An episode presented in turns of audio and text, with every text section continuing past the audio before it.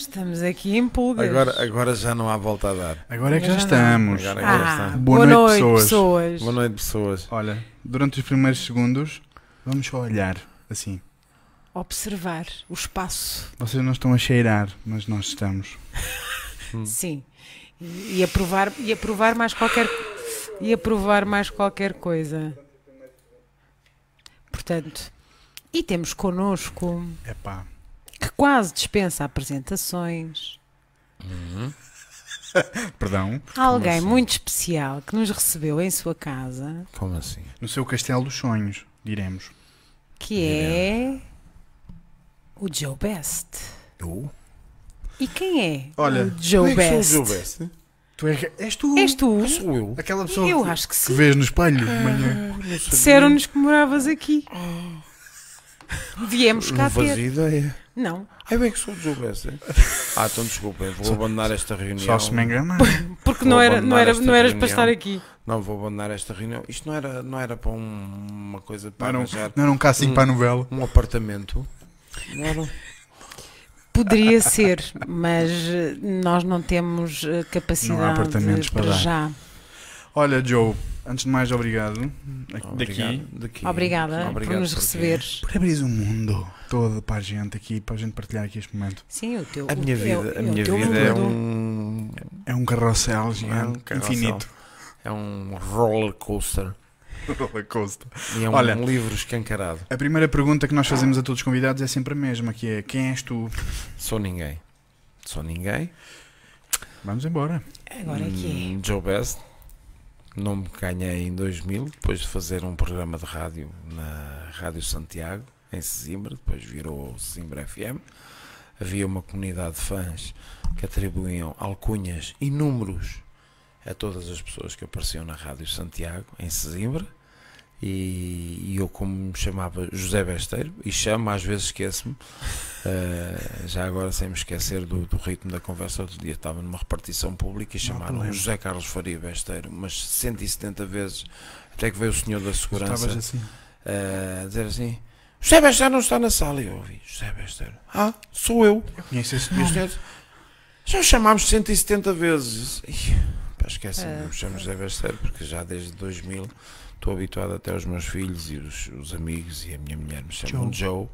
ou Joe, Joe Best, e acabo-me por esquecer que me chamo de origem no cartão de, de cidadão, Cidadão. que me chamo José Carlos Faria Besteiro. Hoje em dia, se eu ouvir José Carlos Faria Besteiro, ou é a minha irmã mais velha ou o meu pai extremamente chateados por alguma aquele- merda que eu fiz. É o, o truque dos dois nomes. José Carlos. Ou. José Carlos ou José Carlos, Mau. José Carlos Besteiro, eu fico a tremer das perninhas, ou é a minha irmã mais velha, a minha irmã Quer Paula, dizer que alguém vai levar na tromba. pai, alguém vai levar na tromba que sou eu, Como que é sou eu que sempre Pois, faço portanto, asneira. na- portaste mal ou algo do género. E então, quando eras pequeno. naquela repartição pública, ouvi, ouvi chamar, por amor de Deus, eu não sou José Carlos Faria Besteiro, sou o Joe Best, toda a gente Peço sabe, desculpa. não é? Então, Pá, vá lá, mas o que é isto? pá, vá lá. Falta de respeito vem a ser esta. Olha, uma pergunta já aqui para começarmos. Como é que começou esta loucura toda da tua vida?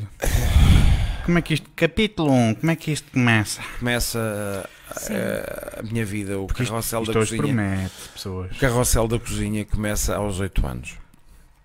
Uau! Isso é- Quando a minha mãe. Deixa-me já celebrar. Dá-lhe aí.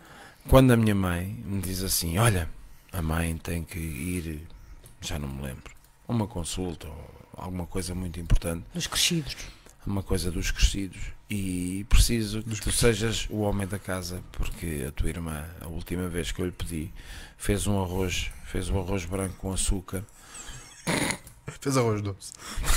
fez um arroz Fez a doce, sobremesa. e a mãe precisava que tu fizesse um arroz. Era para acompanhar. Depois a mãe vai chegar tarde e como vocês têm, têm escola às duas da tarde, a mãe depois traz ou traz qualquer coisa da rua, uns salgados, ou frita-se um bocado de peixe e a mãe precisa que tu faças um arroz de tomate. Eu tinha 8 anos, aproveita a idade de 8 anos e, e ensinou-me a fazer o arroz de tomate. Fazes assim, assim, assim, assim e depois, se tiveres dúvidas, o lume sempre baixo para não queimar. E acho que fui aprovado com distinção naquele dia que fiz um puto de um arroz de tomate inesquecível. que Muito mudou bom. toda a minha vida. E a da Aquele tua mãe arroz. também. Aquele arroz de tomate mudou a minha vida. Uns Hum. anos mais tarde, Bom. o cozinheiro que estava em loading aos 17 anos começou a ser pago por isso. Certo. E depois, desde lá para cá, eh, não parou. 52 anos de idade, 35 de cozinheiro a ser pago por isso, mais eh, aqueles, aqueles retroativos do até aos 8 anos de idade, não é? A ficar encantado. Depois eh, cresci na Costa de Caparica e entregar o gás aos restaurantes com dois amigos. Dois amigos que entregavam gás nos restaurantes, eu ficava deslumbrado, entrava nos restaurantes e via aqueles aqueles pinhais de aço inoxidável, aqueles tachos pendurados, em muitas cozinhas a brilhar, algumas nem por isso, né? também não posso, Pois já não posso aqui dourar a pílula há muitos já, está- tipos. já estaria a Sim. mentir, mas havia restaurantes que a gente entrava com aqueles tachos pendurados, aqueles tachos gigantescos que faziam comida para 50 ou 60 ou 70 pessoas, faziam um arroz de marisco para, para centenas, Pois, na dezenas, Caparica, na Caparica, pessoas e a bem. brilharem pendurados na parede com todo o orgulho de quem trabalhava com grandes profissionalões e aquilo desde miúdo que nos deslumbrou aqueles espinhais de, de aço inoxidável, as bancadas a brilhar, aquelas coisas da, da restauração. E ficou o bichinho, obviamente, Aquilo foi-te cativando, foi-te foi-te puxando ou tu é que te foste aproximando? completamente. Aquilo, aquilo, aquilo, aquilo dizia. Esta aqui, José! E aquilo chamava-me. E, e pronto, e ficou. Depois comecei, a partir dos 17 anos, comecei a ganhar dinheiro com essa paixão que eu tinha e ainda tenho, toda. Olha, ah, estudaste? Estudei, fiz o 12 ano, como eh, fiz o 12 ano, eh, mas fui um baldas de todo o tamanho. Já sabias o que é que querias. Nunca, eh, já eu tinhas o teu estudei, caminho eu estudei, mas vou ser pensado. muito sincero, nunca estudei na vida. Nunca abri um livro para estudar em casa, ótimo. nunca. Nunca, e quando eu digo nunca, nunca peguei num TPC, nunca peguei em coisa nenhuma. Chegava 3 ou 4 minutos antes de entrar para a sala de aula, fosse ela qual fosse, fosse no preparatório ou no liceu, Está Tá bom. e Chega. fazia o trabalho de casa à porta ou então pedia alguém para me ajudar e fazia o TPC na- na- nessa altura. Estudar nunca estudava, trabalhos de grupo era sempre um baldas de todo o tamanho. E depois aos 14 ou 15 anos, quando descobri a, tar- a tasca do careca e os rissóis de, de camarão com mostarda e as imperiais, Isto é que é disciplina. piorou um bocadinho, piorou um bocadinho. Portanto, passaste a degustar. Rebelde com Em vez causa, de não estudar. passei a ser um rebelde com causa, que é muito mau. Olha, quando tu dizes 17 anos começou a história, o que é que foi? 17 anos Como é que começou a foi? história. Foi, Onde eh, estavas? Qual era o cheiro? Sim. De que cor é que tinha o dia? Uh, estava, tinha chumbado o ano e o meu pai tinha-me castigado. O meu pai é cabeleireiro, castigou-me nesse ano. A única vez que o meu pai me castigou a sério na vida. Uh, eu fui cortar o cabelo, como cortava sempre com ele, e depois ele cortou-me o cabelo todo, de um lado, do outro, deixou-me uma crista ao meio e disse: Agora vais assim para a rua. Naquela altura, naquela altura, provavelmente lancei a moda punk em Londres, naquele, naquele dia. Certo. Naquele instante lancei a moda punk em Londres e, e disseram-me "Ah, agora vais, vais sofrer este verão, vais sofrer, vais ter, vais ter que ir trabalhar. Mas era, era um castigo que, coitados dos meus pais, o castigo que me atribuíram provavelmente eh, foi o melhor que eu tive em toda a minha vida. Mudou a tua vida. Fui trabalhar para uma residencial na Costa de Caparica com 17 anos. Era de um tio do Cavaco Silva, o senhor eh, Liote Cavaco. Fui ganhar com ordenado base 7 contos e tal, mais subsídio de alimentação, mais diuturnidades porque eu trabalhava de noite. Eh, ganhava 9 contos 999, levavam um envelope cheio de moedas e de trocos, porque aquele sacana, que já morreu há muitos anos, e a terra lhe seja leve, nunca me deu os 10 tostões para eu não ir para casa carregado de moedas. O pacote pesava sempre meio quilo, porque ele nunca me deu os 10 tostões para fazer os 10 Dez contos contos. certos. E então eu levava 9 contos 999 para casa todos os meses. Todos os meses. Faz- Eh, Fazia parte do treino esse peso do envelope? não faço a mínima ideia. Do castigo. Mas qual, foi- qual era a moral? Mas foi a porta envelope. de entrada, a porta de entrada profissional da restauração da hotelaria para mim Ok. foi hum, empregado de recepção, aprendiz de hotelaria, que era a minha categoria profissional, aprendiz de hotelaria, trabalhava com PBX, se calhar a maior parte das vezes, a maior parte das pessoas deste, deste mundo não sabe o que é um PBX, Que é um onde a gente PBX, tinha que trocar jeques. Vou já passar a jeques. chamada. Ah, posso falar com o cliente o quarto 110 Vou já e a gente trocar a passava chamada. e punha o quarto 110 enganava-me na- punha um furo ao lado e tenho uma história muito curiosa Ah, nessa altura uma senhora que queria falar com, com um familiar, eu enganei-me e pus o Jack no senhor do quarto 106 Ui. e depois começaram a falar e pronto, e falaram tanto que saíram, foram para o cinema e apareceram, eu saí à uma da manhã, eram Oh. três da manhã e apareceram os dois cheios, todos molhados e cheios de areia que tinham, tinham Foram perdido experimentar. à saída do cinema, Experimentar a água. perderam-se Estava a e chover. acabaram, estava a chover bastante Muito. e acabaram no areal da Praia do Norte, na costa de Caparica. Ou seja, o, o Depois teu- pediram-me o teu falhanço foi, deu origem ao, ao melhor amor. Na altura Ou foi, grande na amor. altura pensei, na altura já me ia começar, eu sou o meu, eu sou o meu maior crítico, ok? Critico muito. ah, Desde o início, desde tens essa início consciência. Tenho essa consciência. Desde, desde o meu primeiro momento profissional, sou o meu maior crítico e acho que isso, para mim, é importante.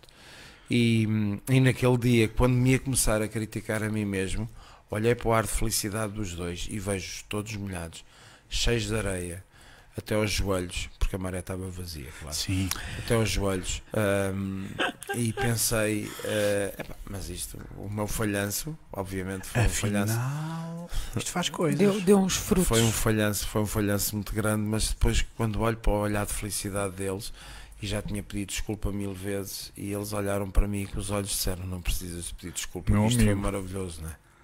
Obrigado. Pronto, e foi o meu primeiro não falhanço não falhanço profissionalmente Foi. por causa do, do erro no PBX não é? Isto é interessante, é interessante a questão do, a noção do erro, não é? Aham. Olha, como é que tu lidas com o erro na Pois. tua profissão? Na cozinha. São erros ou são experiências? às vezes são experiências, quando são conscientemente feitas e vamos experimentar alguma coisa. Ainda ontem fomos experimentar uma sobremesa e correu bem à primeira, é uma experiência que corre bem. Se for um erro, eu não vou considerar como erro porque estamos a ensaiar.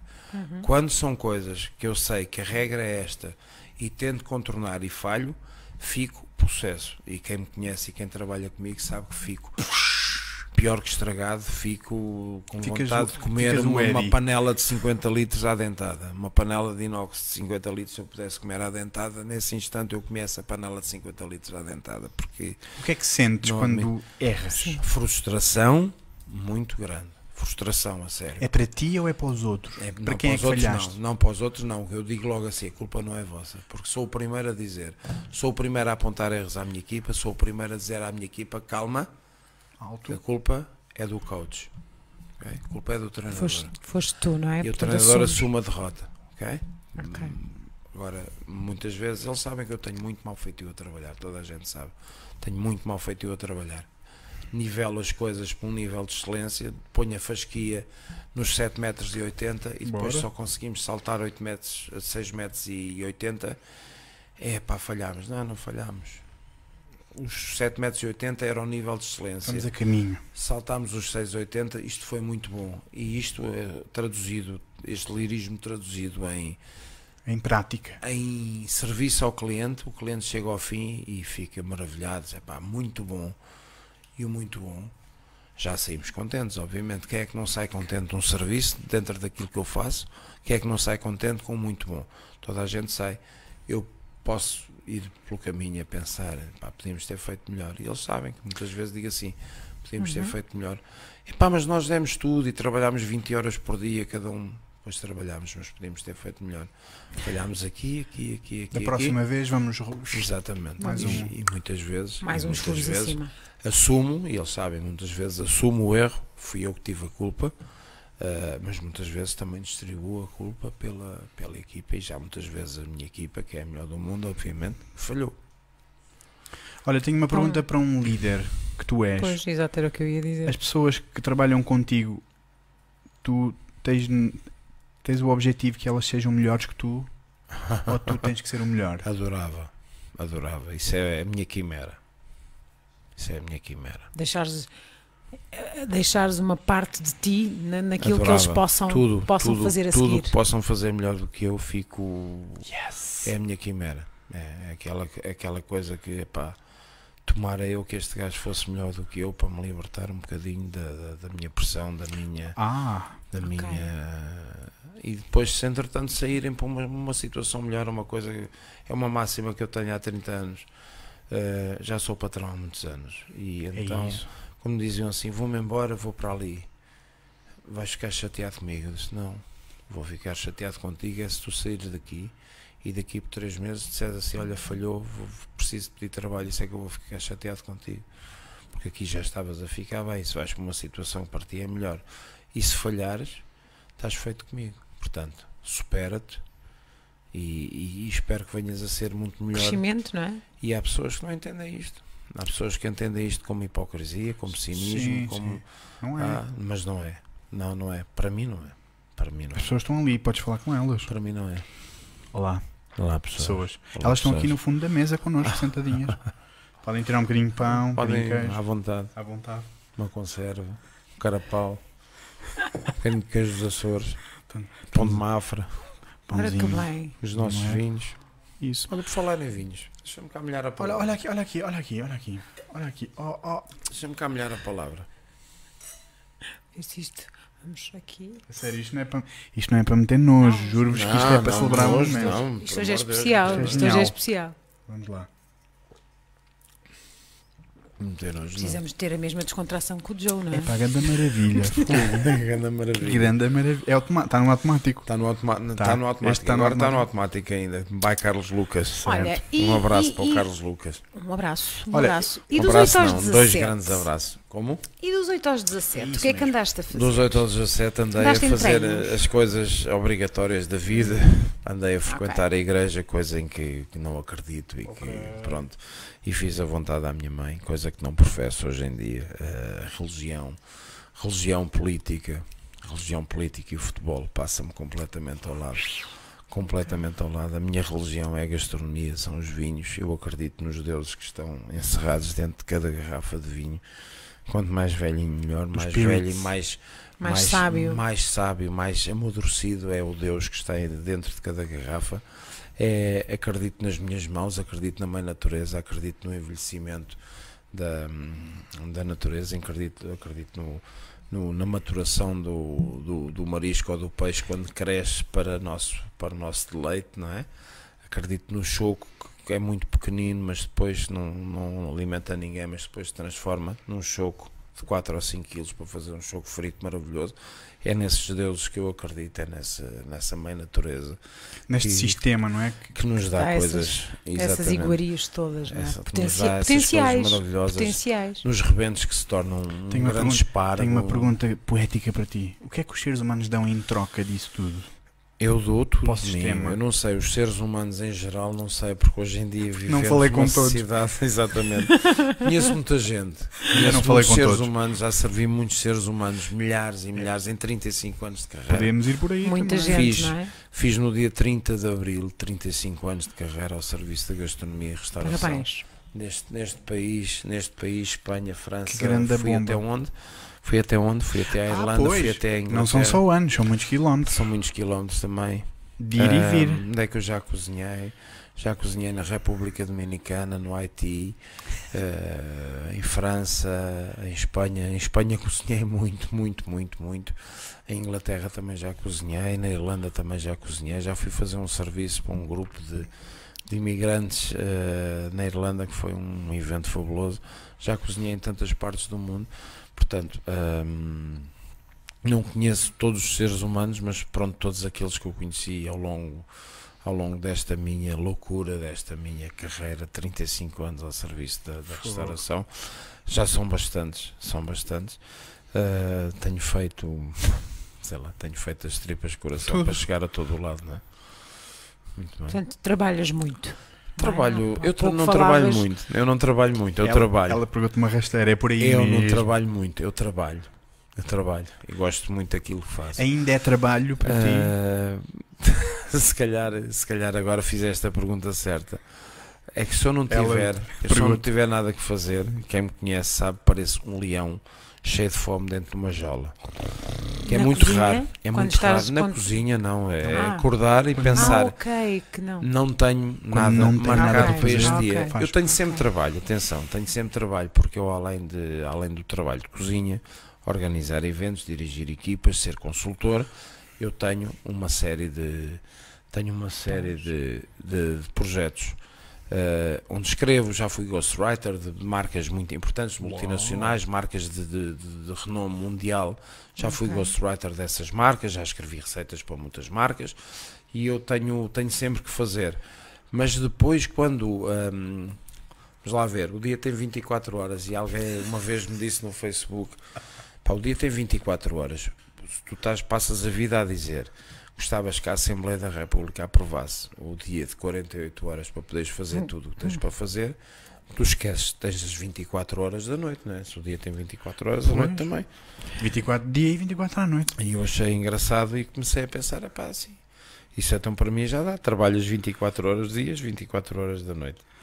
Agora, agora mais a sério, quando acordo e tenho ah, menos entradas na agenda do que costume, as pessoas podiam pensar, ah, o gajo hoje vai descansar, vai dormir 7 horas, Hum, 8, pá, hum, hum. fico parecendo então um leão esfomeado dentro de uma jaula. E o que é que fazes com esse tempo? Sim. Ah, Crias? ah, também crio, sim. Crio muito. Crio muito. Chego-me a levantar da cama às 3, 4, 5, 6 da manhã porque me apareceu uma ideia e vou escrever porque já falhei, já falhei muitas vezes. ah, não escrever ideias também já aconteceu. Não são falhanços, mas são coisas que a gente está São em. REM, estamos em REM e depois de repente acordamos e descobrimos que tínhamos uma ideia magnífica e depois vamos para escrever. E eu chego aqui, por exemplo, às vezes a esta sala e vou pegar num papel, numa caneta para escrever uma coisa que me obriga a fazer já há algum tempo, porque depois não me lembro de manhã quando acordo, a Alexandre. sério, e depois digo assim, pá, vai para a cama, meu, vai, vai, vai, mas é dormir, pá, estás com uma moca, parece uma foca, vai dormir, caraças. E, pá, e depois percebo quando venho para escrever que aquilo não tinha fundamento nenhum, não tem nexo e pá, só faltava trazer um caldeirão do, do pote das moedas lá do fim do Leprechaun, no, no- lá no fim do arco-íris, não é? Portanto, pois aquilo não faz sentido nenhum e vou para a cama e durmo. Mas às vezes já, já apareceram algumas ideias que fazem todo o sentido e que, e que deram, deram resultados eh, Grandes muito- pratalhões. muitos, muito positivos, não é? Ok. Portanto, Isto- até, nos teus, até no teu sono, Até no sono, é verdade. No meu, Surgem no, ideias. no meu parque sono, no é meu lindo, parque é sono, lindo. no meu parque sono. É assim. Nu- Nunca acreditem num, num cowboy que acorda durante a noite para, para uma que- grande pistolada. olha, e, e este pequeno grande universo que é a tua casa? Um pequeno grande universo que é a minha casa é nós chamamos Um brinde a esta carinhosamente, nós chamamos Isto carinhosamente é genial, o Palácio dos Sonhos. Tínhamos, Mas- tínhamos um anterior que se chamava. Como é que se chamava o anterior? Podemos ter Não, este é o Castelo público. dos Sonhos, não. Antigamente tínhamos uma casa que chamámos o, o Palácio dos Sonhos. O Palácio dos Sonhos foi uma casa que, por exemplo, no Twitter em 2009 eu lancei um post. Nós éramos, eu trabalhava numa, numa, numa grande empresa portuguesa e depois tivemos um convite para ir para Angola. O convite para ir para Angola, obviamente, cheio de, de ilusões e de, de milhões de dólares e depois as coisas complicaram-se e nós acabámos por não ir. E depois, quando eu quis comunicar às pessoas que afinal já não íamos, nós podíamos ter ido, já tínhamos as coisas adiantadas para ir, mas muita gente dizia, inclusive o meu pai, as minhas irmãs, entretanto a minha mãe já tinha morrido, morreu em 2007. ah, Conselheiros disseram- familiares. Conselheiros familiares, disseram, pá, Olha ah, vais ganhar uma fortuna, mas se ainda por cima queres levar os miúdos para Angola, se alguém tiver um problema, tens que mandar vir um helicóptero ou uma avionete e tudo o que tu ganhaste, não sei quanto tempo, vais gastar numa, numa viagem de uma avionete. Já pensaste nisso? Eu nunca tinha pensado. Entretanto, quando as coisas se complicaram, eh, eu digo assim, "Então, mas agora vou fazer o quê? Entretanto, disse à minha mulher, à minha Ana, para não se despedir.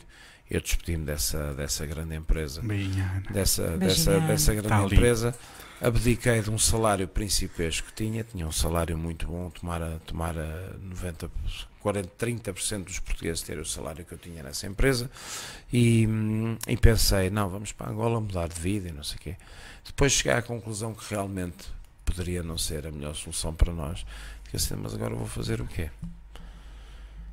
Agora vou fazer o quê? Não sei o que é que vou fazer. E entretanto, lançámos esta ideia da cozinha, começou com uma hashtag no Twitter, da cozinha, e depois alguém me disse, epá, já estás com uma preponderância nas redes sociais, já tens milhares de Pois. seguidores e não sei o quê, este da cozinha devias passar à empresa, e nós uh, registámos o nome, registámos o logotipo, logotipo da empresa, a minha faca e o Já está registado. Está registado. Pronto. Registadíssimo. Ali no empresa, bracinho. empresa da cozinha, registámos o logotipo, registámos o, o nome e, e eu, entretanto, no, no, cheguei ao Twitter e disse, pá, vou anunciar às pessoas, já não vamos para Angola, tenho que fazer alguma coisa, mas eu não sei o quê. E, entretanto, uh, estava na altura das favas e fiz uma coisa, já tínhamos feito timidamente um ano antes, que se chamou Tweet Favas, fazer-se umas favas para meia dúzia de pessoas, e cheguei ao Twitter, fiz um post hoje, Tweet Favas segunda edição, na minha casa, eh, morada por mensagem privada, quem quiser vir que venha. E comecei a receber montes de mensagens, entre as quais uma que dizia Joe, tu és maluco, pá, não faças isso, porque um gajo fez isto nos Estados Unidos, apareceram 10 mil pessoas, tiveram os bombeiros e a polícia. Disse, pá, por amor de Deus, vamos comparar, com- vamos comparar a tapada das Mercedes. Por, Vamos comparar a tapada das Mercedes com, com os Estados Unidos. com É New como- York ou Los É Angeles. como comparar, sei lá, uma formiga com a feira de Borba, não é? Para não usar mais nada. Podem estar crianças a ouvir a gente.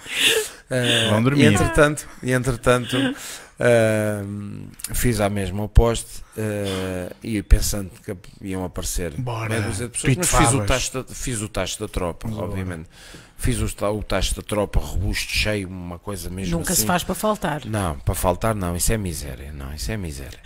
E entretanto faço o tacho da tropa cheio de favas e apareceram naquele T2 na tapada das Mercedes, no nono andar, apareceram 44 pessoas. Olha. Havia, havia pessoas sentadas no bidé a comer favas, duas a partilhar uma sanita Olha. para comer favas, na banheira estavam cinco, na minha cama estavam 12, nos corredores sentados no chão muitas. Veio gente do Brasil, veio um senhor da África do Sul de propósito para comer as favas. Olha que maravilha. E eu Ahm, soubesse também tinha vindo, olha porque que é a coisa que eu adoro é favas. Entretanto, tínhamos 40, Favas. 44 pessoas. Eu olhei, era tanta gente. Eu pensei, não tarda nada, a placa abate. E estamos a comer favas no oitavo andar, E na- no corredor e na Do cozinha vizinho. na sala do Olha mais dois, mas- metem mais dois pratos. Se é pá, se calhar é melhor não deixar entrar mais ninguém. Então este é histórico e o tweet de Favas foi um registro histórico no, no Twitter. Nas redes sociais E fez-se e fez ainda durante mais dois ou três ou quatro anos, mas depois eh, eu criei um monstro. Basicamente criei um monstro com estas brincadeiras, estas minhas, estes meus devaneios e as minhas, a minha loucura, não é? Este monstro é do A minha- tamanho da tua disrupção e da tua criatividade, Estou não é? a aprender a domesticá-lo, ainda nem sequer Ok. sei o tamanho dele, ainda não lhe vi o rabo sequer, porque é um Isto é monstro. altamente É um- importante. É um, monstro, é um monstro tão grande. Eu criei um monstro com uma brincadeira, tal como, como outras, outras áreas, os bloggers e, a- e os Uhum, youtubers uhum. também criaram monstros da.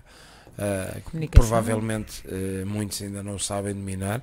Eu, sinceramente, continuo a aprender a domesticar o monstro que eu criei, porque nem sequer sei a dimensão deste monstro. Eu, às vezes, faço um post e penso que ninguém viu, Não, não. e o post tem 100 likes e eu disse, pá, pronto, vá lá, foram só 100 pessoas e depois encontro na rua 500 ou 600 ou 1000 pessoas que me falam daquele dia que eu falei disto ou daquilo Pois. e eu vir-me para a Ana muitas vezes digo assim, pá, não tinha noção, eu não tinha ideia, What? a gente tem 100 likes num post Pois ou tem. 500, eu já Sim. tive, já tive Esses algumas são os vezes, que se manifestam. eu já é? cheguei a ter 3 mil likes num post e 1500 likes num post, às vezes faço um post muito engraçado ou muito sério e que não tem repercussão nenhuma, penso eu que não tem repercussão nenhuma. Pois.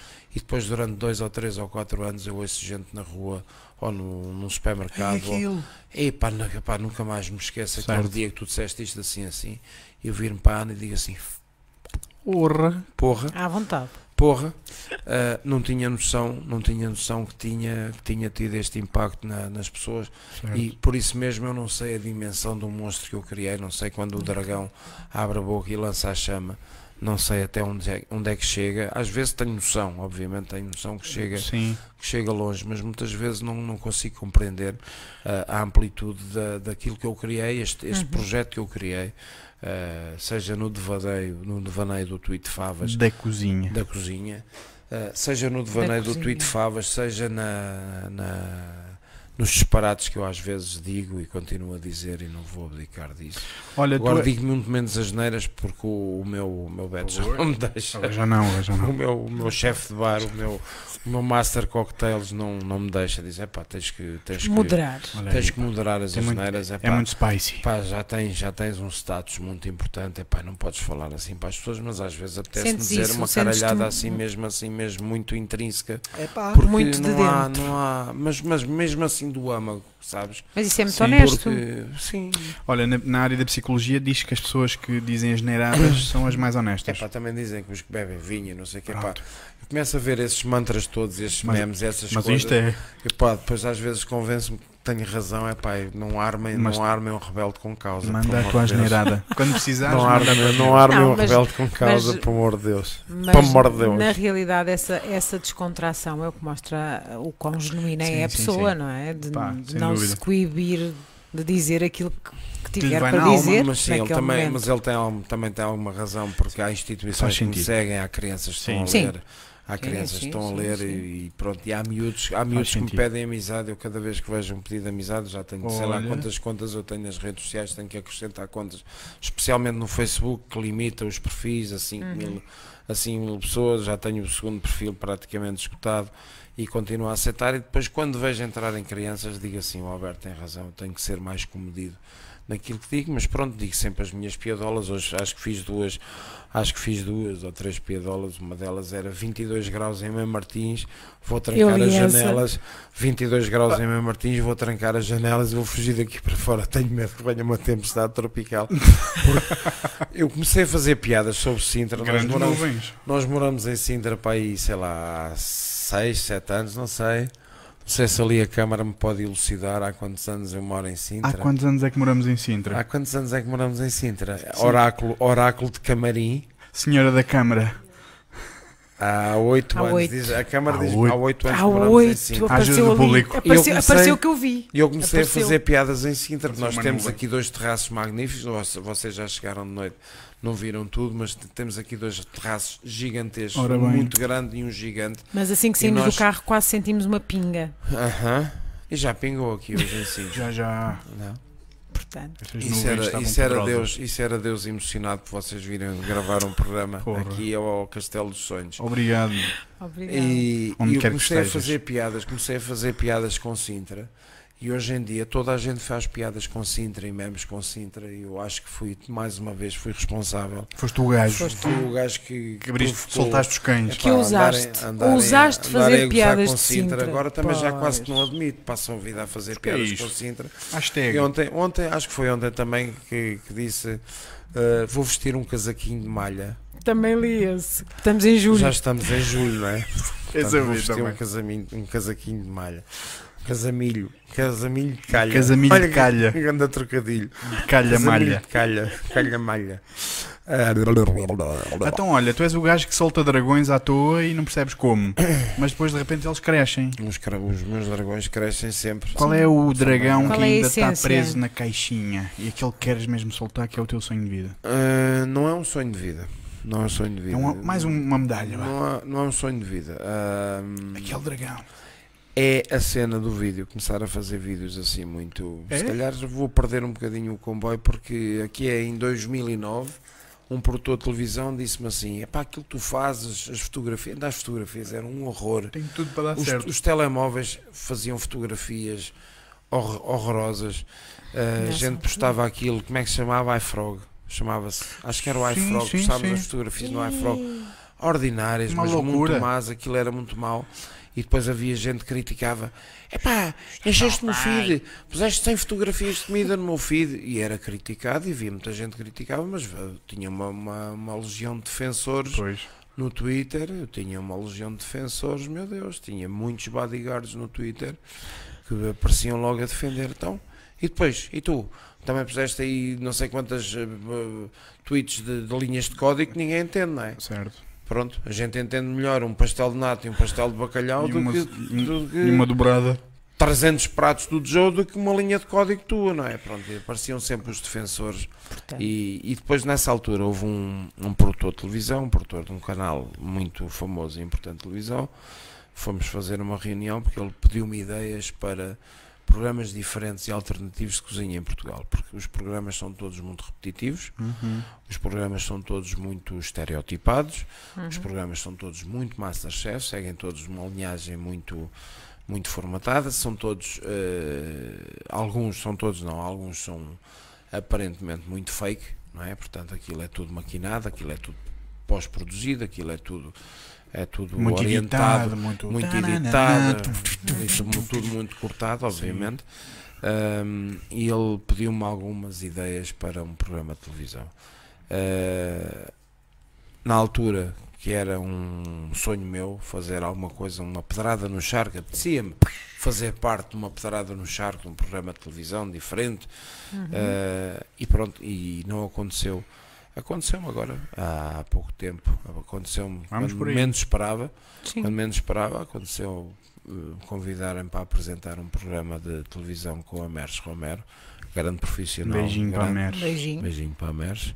Eh, e aconteceu-me eh, gravar, começar a gravar este programa de televisão.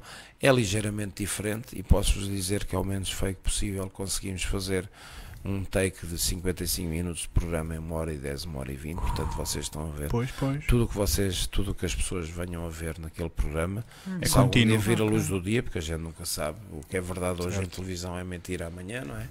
Nem sei tão pouco se o programa alguma vez irá para Ainda lá. estão em gravações, é Estamos isso? em gravações, faltam-nos dois episódios para a série que nos pediram, de 15 episódios, Ah, e posso-vos garantir que, ao menos foi possível, ah, de mim, o que me pediram foi que fosse rigoroso, fosse, fosse tal e qual, fosse genuíno, fosse genuíno, como se estivesse a dirigir uma cozinha minha.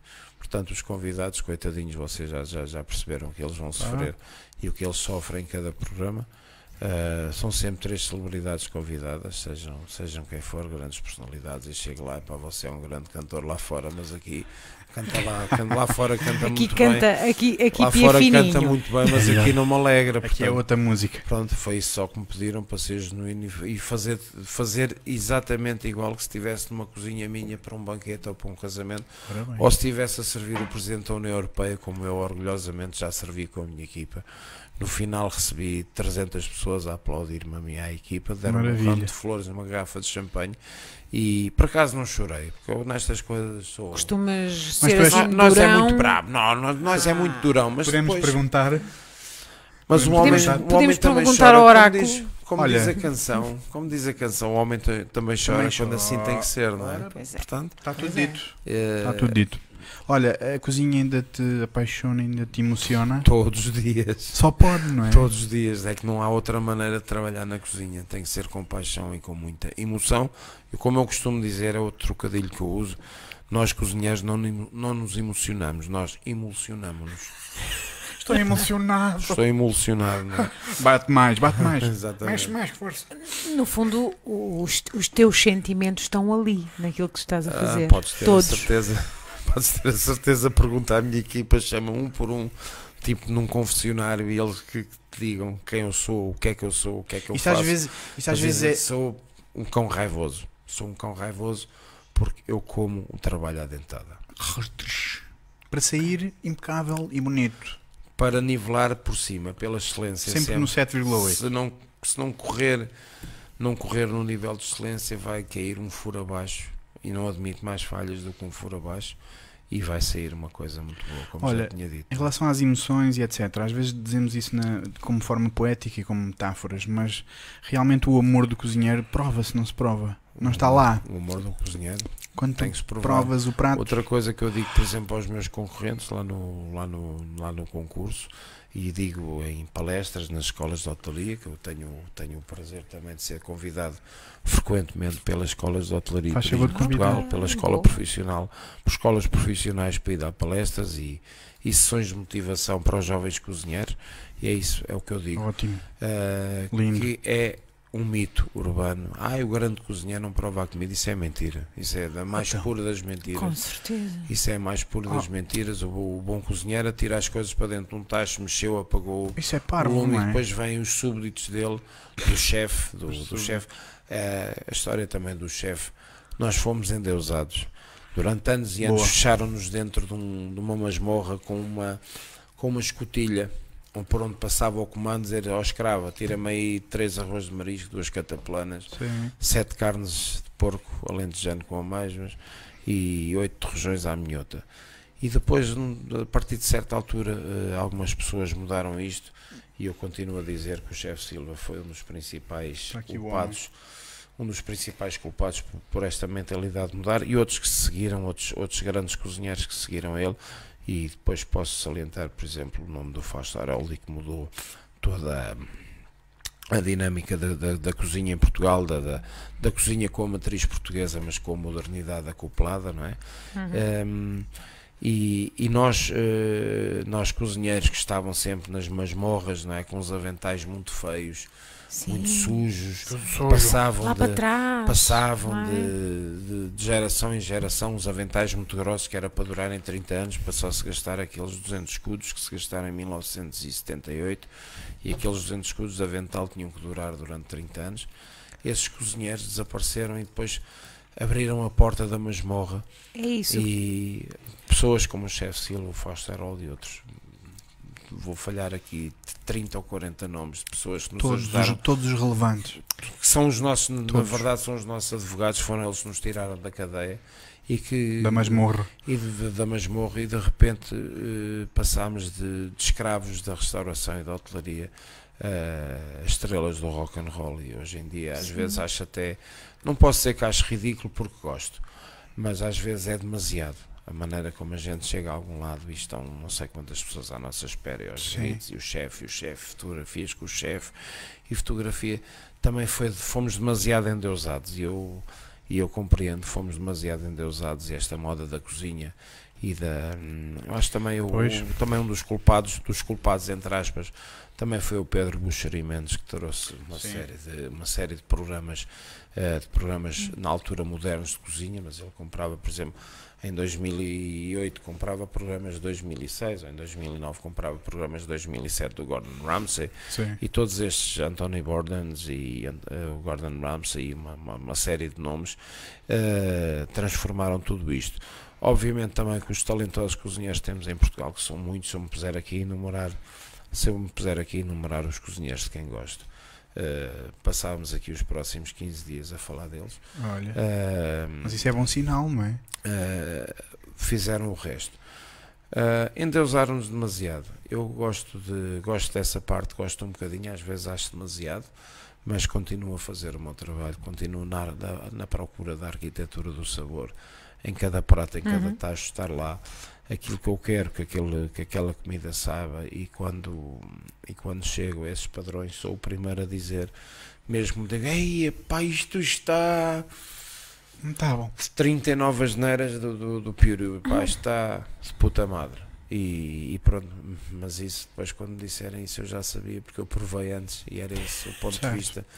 Essa história do mito urbano que o bom cozinheiro não prova, não prova a Não sua comida. Não faz Não é uma sentido. mágica, não é? Portanto, é, é, uma- Eu sou- é porque- pensado, é sabido, não é? Exatamente. Portanto, aquilo que porque Eu tu. sou o meu maior crítico. Não não é? faz sentido nenhum não provar. Claro, claro.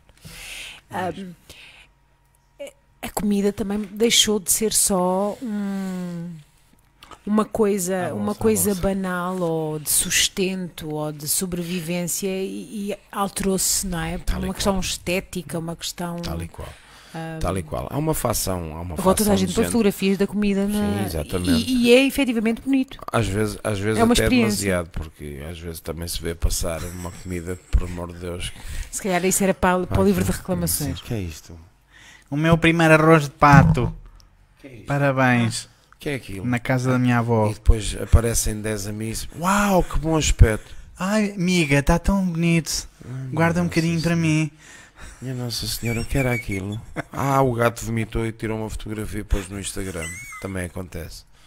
Também acontece, infelizmente também acontece. Qual é a visão de um, de um chefe quando vê essas fotografias do Instagram?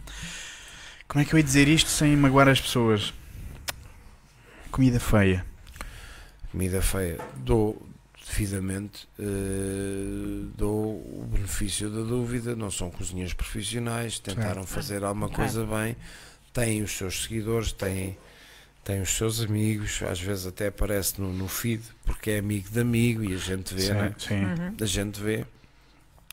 E às vezes quando pedem a opinião, eh, obviamente não vou ali em praça pública dizer assim, olha, nem devias ter posto essa porcaria que isso parece que o teu gato vomitou e tu puseste a fotografia no Instagram, porque eu no Facebook ainda me vais perguntar Epá, se te vou Então o que é avaliar, que achas? se te vou avaliar estás desclassificado, porque isso parece que o teu gato vomitou Já e não vais ao Coliseu.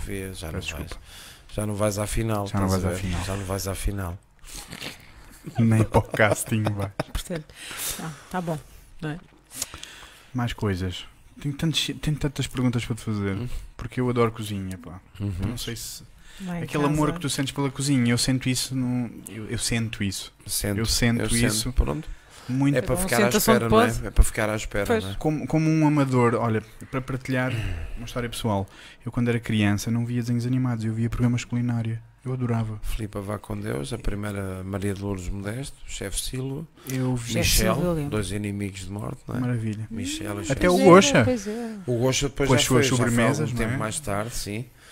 Sim, as coisas, as coisas doces do Manuel Luís Gosha, grande bigodaça. Gosto muito do Manuel Luís Gosha, para que saiba, um beijinho para ti, meu querido. Beijinho. Beijinho. Já fiz Hum. grandes programas com ele, já, já, já, fiz, já fiz um programa que me esgotou a agenda. Fiz um programa com ele para a TVI, me esgotou a agenda, sei lá, por três meses ou quatro. Um programa Pronto. em duas partes, muito longo, que depois repetiu, não sei, na Suíça e no Canadá e whatever, na, na, na, na rede internacional. E começámos a receber pedidos da, da Casa de Portugal do Canadá e da Suíça e de, de imigrantes e começou aquilo, teve, teve uma proporção fantástica. Ainda hoje falei com a, com a rapariga onde fui fazer o serviço à casa dela, que foi filmar tudo em casa dela. Já não falava, coincidência, estou a falar disto, já não falava com ela há muito tempo, uma amiga nossa que a gente chama Azulinha, que se dispôs ali a receber um serviço que nós criámos, que era um chefe em sua casa. Nós criámos, eu criei já uma cheia de anos, muito larga.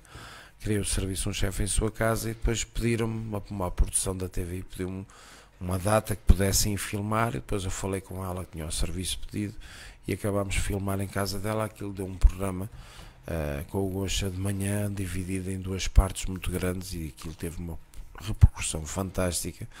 E esgotou-me a agenda para aí 3 ou 4 ou 5 meses. Não foi oráculo. Oráculo. O Tá. oráculo diz que sim. Confirma. Uh, depois o Gosha partilhou o meu contacto no, no perfil dele no Facebook, a Cristina Ferreira partilhou o contacto, Explodiu vocês tudo. imaginam, Exato. imaginam a Cristina Ferreira e Manuel Luís Gosha a partilhar aquela experiência em casa das pessoas e depois de repente nós tínhamos 10 mil pedidos para 365 dias do ano. Epá. Nós andámos aqui 4 ou 5 anos a fazer 350 É serviços por ano. 350 É serviços por ano, em média. Em média. Uh. É ótimo. Eu já, já cheguei a trabalhar vésperas de Natal. Nós chegámos a ir servir em vésperas de Natal e depois eh, passarmos o dia 25. Não é na cama, mas eh, a anhar assim, Pois. cansado. A revirar os olhos. Pois, muito cansado. Já adormeci à mesa várias vezes, várias vezes na véspera de Natal. Naquela cena da. Aquela cena em que eu não Aquela acredito, cena. mas continuo a cultivar aquilo que a minha mãe, o espírito que a minha mãe me, me atribuiu, aquela cena da- do convívio da família, que é isso eu esteja onde estiver, e já passei vários natais deslocado do meu lar, o meu lar transformado no lar das pessoas que me vão receber ou com quem estou. Uhum, uhum. Portanto, o Natal, o Natal, aquela história do Natal é quando o homem quer, não, o Natal é onde eu estiver. É- é- É onde Certo. eu estiver. Para mim, o Natal é onde eu estiver. Como não acredito em Deus e nos anjos, nos santos, não Certo. em religião, não professo religião, nem política, nem futebol. Portanto, ah, aquela, aquela, hum, aquela máxima, aquela máxima do Natal para mim funciona de maneira diferente. É esteja onde eu estiver, naquele dia, sim, é Natal com as pessoas com quem eu estiver na, naquela circunstância. Olha, como é que podemos apaixonar os putos? Quais putos da cozinha? Os putos para a cozinha, para, Para a a cozinha. culinária, para Ou esta estão coisa. já Os putos já estão apaixonados pela cozinha e pela culinária. Cada vez mais eu vejo miúdos, eh, pais que. Olha, está ali o chefe de João Ouviram Best. isto? Está ali o chefe de Há João Best. que querem. Depois os miúdos vão. Ah, sabe que ele já lá em casa já faz ele. Já, Pois. já, ele é, já é ele que faz os bolos. Ai, a minha filha já faz os muffins. Ai, ele já faz as pizzas. Ai, já é ele que faz o esparguete à bolonhesa. Também mudou gente muito olha- isso, não é? Sim, e eu apercebi-me apercebi de algumas coisas verdadeiramente verdadeiras. Uh, fiz Masterchef uh, Kids Hum. durante uns 3 anos, portanto trabalhei com a Shine Berry há alguns 3 anos nas captações dos miúdos. Uh, um um dos, dos exemplos mais famosos é o Pedro Jorge. Eu entrei, também fazia o papel de o papel Vimos. de mau, não é? E, e entrei, bati com, com o meu sobrolho levantado para o Pedro Jorge e o miúdo assustou-se e depois estava ajoelhado a rezar e a chorar e depois eu pisquei-lhe o olho e ele eh, ficou mais bem disposto e depois foi chamar os meus colegas da produção, os meus colegas do, do júri e disse, olha, grande figura da TV está encontrada, olhem para esta figuraça do caraças.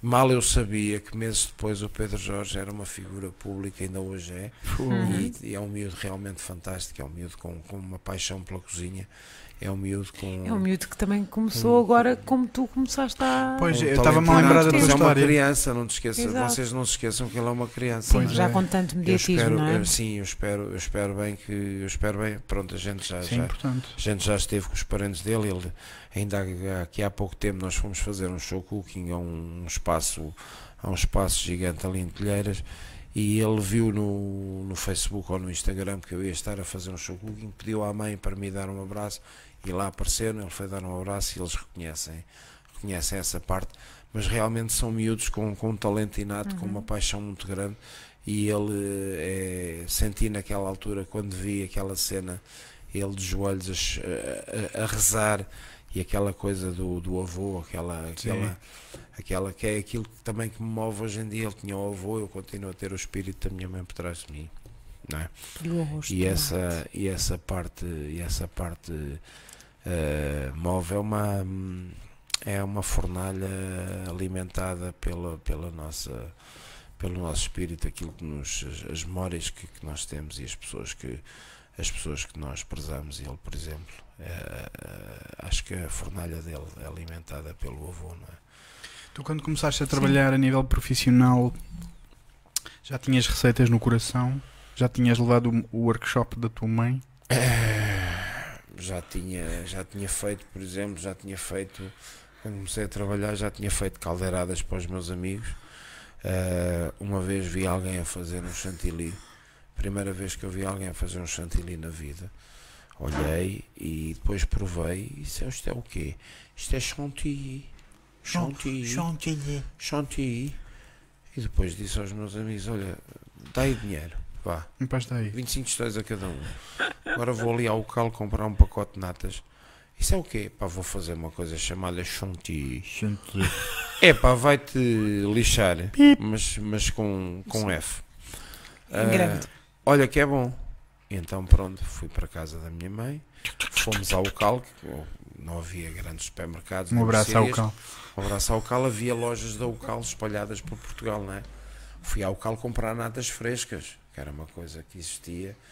Hoje em dia, eh, as Hoje em natas dia frescas são uma Sim. pálida imagem do que era. Estão frescas no que frigorífico. eram há, há, Sim. 40, há 40, há 40, não, há 35, vá, 36, 37 anos, quando havia essas lojas do Cal, e eu cheguei lá e então comprei as natas, fui para casa da minha mãe, como eu tinha visto fazer, peguei na batedeira, pus as natas a bater, depois acrescentei o açúcar, acrescentei o açúcar, hoje em dia eu também acrescento um bocadinho de sumo de limão, porque aquilo dá outra estabilidade, mas na altura não me ensinaram a pôr Não um bocadinho de sumo de limão, não é? E fiz aquilo e os meus amigos começam a comer aquilo e, pá, e comeram aquilo E tudo e passaram-se da cabeça. passaram-se da cabeça. Foi a minha primeira grande sobremesa, foram umas natas local com açúcar, Chantilly. ou chantilly, né? Portanto, foi a minha primeira grande sobremesa. Outra foi a caldeirada de lulas. Depois repliquei o arroz de tomate e fazíamos umas Pois. coisas. Ah, íamos aos caranguejos e fazíamos umas mariscadas de caranguejos e tudo, todo o marisco que a gente apanhava. A tua grande premiere, não é? eu O- cresci, o arroz eu de- cresci na costa de Caparica. Fui, Uhum. fui concebido, o fui concebido e gerado na, na costa de Caparica. Fui nascer ao vazador municipal do senhor, do senhor Costa, ali a São. Sebastião da Pedreira, né? nasci lá no vazador do municipal do senhor Costa, como muita gente, né? e depois regressei à costa de Caparica para, para crescer e me fazer homem, portanto, cresci entre a Praia do Paraíso e do Tarquínio, ah, vivia ali a 100 metros, portanto, num apartamento tivemos uma vida, tivemos uma vida burguesa, não posso queixar da vida que os meus pais me deram, tivemos, nunca nos faltou nada, tivemos uma vida burguesa e vivíamos constantemente à beira-mar, cresci à beira-mar, que é um privilégio muito grande, não vos passa pela cabeça o que é crescer. E fazer o meu primeiro sushi pai com 12 anos, vir passar os choques e apanhar. Os meus primeiros sushis e sashimis sem arroz, as primeiras algas que eu comi, era criança, não é? Comia, comia algas Pois. em criança, o meu primeiro emprego foi a apanhar algas, para aí que aproveito a idade de 6 ou 7 anos, minha prima Marimília, que tinha tinha varizes, pedia-me para ir a apanhar algas, que hoje em dia eu sei que é alface do mar e gracilária, ia apanhar e kelp, ia apanhar aquilo tudo e ela cobria as pernas com aquilo que era para Ok. poder estar a apanhar banhos de sol e não queimar as varizes porque eram prejudiciais. Cada carrada que eu trazia daquilo eram 25 tostões, portanto foi o meu primeiro emprego, aí com 6 Foi ou a 7 cartar anos. algas para a Foi a tia. cartar algas para a prima a Marimília. prima. Aquela- A prima Marimília é aquela prima sempre de muita idade que a gente tem, Sim. que alguém nos diz que é a nossa prima em segundo grau ou terceiro. Eh, Nós Está temos sempre sete e anos, nós- temos sete e a prima Marimília tem 70, mas é a nossa prima. Sim. Portanto, será, pronto, isso será para sempre. Forever. Será forever. A minha prima Marimília era Conheço. uma, uma pessoa fantástica. Só não gostava dela no Natal, dá-me sempre leia- meias de lã, agora Porra. e aquilo enervava-me um bocadinho, aquilo picava para caralho, mas Toma, Não filho. acho- não acho graça nenhuma, mas olha, veste que isto custou-me 10 escudos cada par. E ela, a minha prima Marimila, dizia sempre isto. Continuam a não achar graça nenhuma, mas quem é que esfola os gatos para, para fazer meias, que aquilo depois sai os pelos dos gatos por todo o lado, Terrível. picam, picam terrivelmente, é pá, uma carnificina, tadinhos dos gatos, não é? Dos miaus. Nessa altura já, já, já esperavas chegar aqui, a este. on- Onde estás? Achas? Não. Era um miúdo com outros sonhos, era um miúdo com. Os meus sonhos eram crescer eh, co- com os meus amigos. O meu sonho naquela altura era que os meus amigos ficassem toda a vida ao meu lado e que nós continuássemos a ir à mata, matar pardais com a fisgada e armar, e armar aos, aos tintilhões, aos verdilhões, aos pintacilos e ter pintacilos domesticados na gaiola que nós tínhamos apanhado na, na mata. Era, um outro, era, um outra, era uma ilusão muito grande. Uma. ah, sei lá, era uma. Uma manta, uma manta de sonhos que nós tínhamos é que os meus amigos nunca me abandonassem, que nunca saíssem de pé de mim e que os meus pais nunca morressem, que as minhas irmãs nunca morressem, basicamente. Estes eram os sonhos de uma criança, de um jovem trabalhador empreendedor a apanhar algas. Isto, isto, isto é um case E a trazer para a prima não se queimar. uma pessoa, uma pessoa com, com 6, 7 anos a ganhar 25 tostões para ir apanhar algas. Sim, naquela não- altura, não naquela conhecia, altura era um não miúdo a desenrascar-se, arranjar dinheiro para os repassados e para os cromos da bola, Sim. para os Claro. bonecos da bola. Para os pastilhos. Hoje em dia, hoje em dia chama-se hoje em dia, hoje em dia chama-se empreendedor. não é? É Empreendedor. isso, Portanto, é isso. Pronto, não vou dizer que fui eu que inventei o empreendedorismo, Não. obviamente, porque outras crianças e outras, e outras pessoas nessa altura também fariam coisas fora da caixa, assim como, como eu fiz, mas sim, toda a vida me safei. Isso é interessante. Comecei, comecei a andar ao mar, comecei a andar ao mar na costa com 14 anos, a colher a corda na, na arte dos Robertos, na arte chávega, Uhum. e depois continuei, continuei na pesca no mar até ao dia que pronto, que fui ao mar e o Bernardino, o meu arraiz, que morreu recentemente, disse, olha, chamava-me o Bulldog. Ah, Bulldog, vá lá à lota com o peixe, forem lá vocês à lota com o peixe, forem lá, que é assim que se diz na minha terra. Sim. Forem lá à lota com o peixe, vender o peixe todo, a ver se a gente consegue aqui dinheiro, pelo menos para o tratoel. O tratoel é aquilo com que a gente acendia os candeios na, na areia da praia. E nós chegámos à lota com umas toneladas de cavalas, que hoje em dia é um peixe na moda caríssimo, escasso, Uhum. está muito mais caro e porque viram um peixe da moda antigamente naquela altura era um peixe raimoso era peixe azul e os médicos diziam que fazia mal e era peixe raimoso e hoje em dia tem ômega 3 foi uma evolução fantástica que, a- que a Que a cavala teve. teve. Foi. Uhum. Epá, este, este vírus que a cavala desenvolveu que na altura era peixe raimoso e fazia mal agora tem ômega Sim. 3 e ômega 4 Eu lembro das é conservas de cavala, que era assim e uma agora- coisa reles. era reles Era foi- era reles. raimoso, Sim, raimoso. sim, sim. Os médicos diziam olha Ah, não dê isso peixe come. Epá, não, esse é melhor O não. nosso, o nosso médico, eu lembro do nome dele, o nosso médico de infância chamava-se Pessoal de Carvalho e dizia à minha mãe, oh, dona Ela, não dê, não dê, peixe, lá. não dê peixe ramoso às crianças, isso não é bom para elas. E hoje em dia Fazem fila. Depois, porque aquilo foi aquele vírus que o- a sardinha, o carapau e o atum e a, e a cavala tiveram, foi aquele vírus que desenvolveram o ômega 3, o ômega Hum. 4, e hoje em dia já é bom.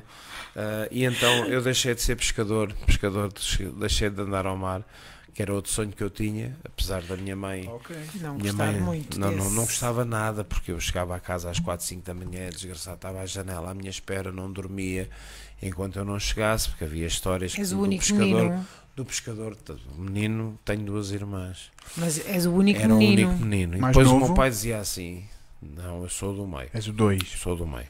2 é o mais maluco. E o meu pai, eh, nestas coisas, o meu É pai verdade. era muito. Eu, o meu pai era muito eu, não, eu é que sou muito o meu pai. Ele dizia assim: Então, mas o miúdo quer ser pescador, vou-lhe comprar uma rede, vou-lhe comprar um barco Uns calções. e o miúdo vai ao mar. E a minha mãe passava-se dos carretos, né, coitada. Lá estás tu, ele tem a gostar, não pode andar ao mar, e um dia o barco afunda-se e fico sem filho, és maluco. E enquanto eu não chegava à casa do mar, minha mãe não se deitava. Fiz-lhe a vontade, pá, aí dos 17 para os 18 anos, Certo. quando o meu arraes Bernardino me mandou, incumbiu, eu já com aquela idade de capataz, com 17 anos, capaz de dirigir operações comerciais desta envergadura. Fui à lota com duas toneladas de cavalas e depois vendemos cada caixa, na altura ainda eram as caixas grandes de madeira, 22 kg de cavala por 60 escudos, que são uns 30 cêntimos, né? E depois no dia a seguir a cavala estava a cento e tal, 200 escudos na praça para os banhistas comprarem. E eu naquele dia É. Fizeste. ganhámos alto. coisa nenhuma, ganhámos coisa nenhuma, nós só ganhámos dinheiro quando apanhámos 200 ou 300 caixas de carapau. Isso aí a gente levava, sei lá, um conto de 800, dois contos para Uhum. casa, que era muito dinheiro. Em Sim, na 1982, 83, dois contos. Então quando comecei a trabalhar, se ganhava nove contos, já com as horas noturnas, quatro ou cinco anos depois, ganhava nove contos. Num mês, ganharmos dois contos num dia era um. Caramba. Uhum, uhum. Era, Era bastante. era uma, uma loucura, era muito dinheiro, percebem? Quando apanhámos 200, 300 caixas de carapau, as pessoas de mais responsabilidade numa companhia, na, na, arte, na arte chávega, ganhando dois contos, era, uma, era um salário, era um- uma jorna diária brutal, não é? Ah, nesse dia deixei de, ter o sonho de continuar ah, a alimentar a esperança de ser Acabou. pescador, de ser pescador profissional, de vir a ter o meu barco, de vir a ter a minha, a minha companhia, de vir a ter as minhas redes. E nesse dia deixei, deixei de acreditar. Quando vi essa injustiça, naquele dia Mudaste a página. completamente. Nesse dia vi injustiça e fechei o capítulo de, de Homem do Mar. Não fechei o capítulo de Homem do Mar, fechei o capítulo de Homem ou Rapaz que vai ao mar Vai ao mar. na arte chávega. Deixei esse capítulo agora. O Homem do Mar. Podes tirar o Homem do Mar, mas nunca na vida vais tirar o mar do homem. Nunca. Essa frase é importante para ti. É verdade. Estás emocionado. Um bocadinho. O que, é que, o que é que te Um lembraste? bocadinho. Lembra-me da minha praia. A tua praia foi onde, te fez, onde te fizeste homem? Entre o Tarquino e o Paraíso. Ainda está lá? Uhum. E tu voltas lá de vez em quando? Não. Ok. Não voltas. Desde que a minha mãe morreu, não. Ok. Está lá naquele espaço na memória. Deixei lá é? o meu coração Está enterrado. lá. Ok. Olha, já temos uma coisa em comum. Porque 2007 também foi o meu Também. ano. É assim. Certo. É assim. Queres partilhar? Força, força. Força, força. Não tem mal nenhum. Não? Foi, também foi o ano em que perdi a minha mãe. É porque isso é muito interessante. Porque tu, tu disseste que deixaste lá o coração enterrado, mas de certa forma criaste um coração novo para fazer comida. Da melhor, pá, nacional ou internacional, E ou ela, seja lá não o é? que for. Sim, Porque ela não, tá aí. sim, então, pois coração, capítulo 3, que coração é que nasceu novo? Não, o coração não nasceu, o coração renasceu. Pois. O coração não nasceu, o coração é mesmo, o coração renasceu porque, porque, pronto, são dois capítulos da minha vida. São dois capítulos. A primeira fase, a fase do rapaz do mar, hum, e depois tem o rapaz empreendedor, que é ter um restaurante. Abrimos Umba. um restaurante familiar. Ah, Abrimos um restaurante familiar, tinha, tinha a imagem da minha mãe, uma imagem eh, com muito peso, a mulher que ia aos legumes à praça, a mulher que regateava na praça, que não queria aqueles grelos que estavam murros, que, que- não, não, faltava. Claro. Vou, vou levar isto ao O meu Zé, vou levar isto ao meu filho. E depois chegava à cozinha, fritava umas batatas, fazia uns bitoques e depois dizia assim: Ah, pá, 15 a 0, a tua mãe bitoques, os bitoques e os bifes da tua mãe, o menino dela e as pataniscas 15 a 0, tens a mania. Mas pronto, cada vez que ela acaba é que a gente come bem. Pronto, depois tinha estas bocas dos clientes, obviamente. Foi essa a pergunta que eu te fiz há Ah, bocado. Vocês acham que me chateava? Vocês acham por acaso Claro que me que não. chateava? A, a pergunta que eu te fiz há bocado foi essa: foi que, que, que receitas é que a tua mãe te pôs no coração? Lembras-te da pergunta há bocado? Sim, sim, sim. Sim. Mas, mas as receitas da minha mãe, a única receita que eu continuo O que é que ela te pôs no Sim, coração o que é na que ela te cozinha? deixou, não Pode é? ser assim. Pode ser a é, só há uma receita da minha mãe que me está atravessada que, Que ainda não chegaste irmãs, lá. As minhas irmãs iam-me que anda aqui crucificando. uma irmã a dizer olá. É? Não sei se não é uma Ana- irmã. É Ana Rosa. Não, Ana Rosa é ela. Ana Rosa? É o oráculo de Bellini. ah, Então não é uma Ana irmã. Rosa é o que oráculo. disse olá. É o oráculo. Pronto. Ora, oráculo. Acabava em besteiro e eu, olha, Ana Não. Rosa é do oráculo de Bellini. bem, Então vá. a minha mãe, A a minha receita mãe pôs-me atravessada. A minha mãe quatro. a minha mãe pôs-me no coração as receitas da minha mãe eram receitas hum, gastronomia regional portuguesa pura e dura eram dobradas, eram feijoadas a minha mãe tinha Hum. pai três versões ou quatro feijoada, qual delas a melhor as ervilhas com ovos escalfados de onde era a coisa do tua outro mãe? mundo. a minha mãe era filha de uma minhota Ui, filha de uma minhota está apresentada. O meu avô era da Guardizela e a minha avó era de Lourdelo do Ouro. Depois encontraram-se a meio caminho e fizeram a minha mãe. Depois a minha mãe casou com um alentejano da Serra Ossa. Ai, caramba. E depois eu tive aqui uma. uma Foi um mix esta, regional. Esta miscigenação, miscigenação de culturas gastronómicas Certo. fizeram de mim, eh, pronto, o cozinheiro que sou hoje. eh, fizeram de mim a base do cozinheiro que sou hoje, porque o cozinheiro que sou hoje continuo com a minha, minha irreverência, a minha vontade Claro, de fazer diferente. continua, Eu continua a eu, desenvolver-se, Eu não sou é? eu e quem gostar de mim gosta, quem não quiser que se lixe. Ah, e entretanto, ah, A a, minha mãe deixou-me deixou receita. as receitas. As As, receitas, que foram bastante. Bastante. A dobrada, a dobrada com feijão branco eu não comia. Não comia a tripa porque achava a textura estranha e mas comia tudo o resto que estava no tacho. E depois as feijoadas da minha mãe que eram de excelência. E o caril de frango. E as pataniscas. E os pastéis de bacalhau. E os rissóis de pescada. E os rissóis de berbigão. E uma série de pratos. Só há um que me deixou atravessado. Que não gostava. Ah, Ainda hoje eu falo com miúdos da minha idade. Portanto, Uhum. miúdos desta desta geração Jovens, de 60, claro. 60 e tal, miúdos como eu, e falo de um pargo assado no forno. Minha mãe começava a fazer o pargo e estávamos a almoçar. Ah, vêm aí as tuas tias jantar, vou fazer um pargo assado. E andava, corria o mercado de arroz. Ainda, ainda esta semana eu falava com o Paulo Amado, que fez a final do chefe cozinheiro do ano no mercado de arroz e disse ao Hum. Paulo Amado, é pá, isto é chão sagrado para mim porque a minha mãe dava 30 voltas à praça para comprar o melhor parque, 3 ou 4 quilos que as minhas tias iam lá jantar e depois o desgraçado do parque estava 4 ou 5 horas no forno. Eu hoje em dia ensino a fazer um pargo assado no forno em 25, 30 minutos, tem que se fazer produção avançada, temos que fazer a cebola à parte. O timing de confecção do par não é o mesmo de uma batata assada. Uma batata demora 40 a 50 minutos a assar perfeita num forno o par desgraçado com 40 ou 50 minutos já morreu Já estava já morreu a segunda vez enforcado. às 4 horas de, de, de assadura o desgraçado do parque já está a virar palha já está quase um faro de palha e eu disse que a única coisa que mudava na minha mãe se fosse minha aluna de É cozinha receita.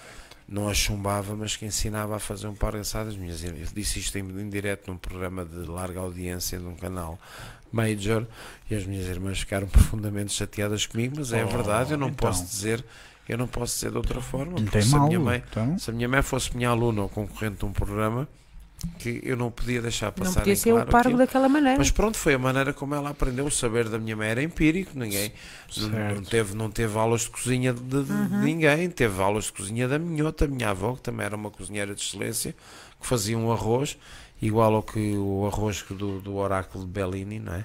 que fazia o arroz de tomate ou de pimentos e depois embrulhava em cobertores e jornais, por exemplo, para depois aquilo estar quentinho quando fosse levar ao meu avô.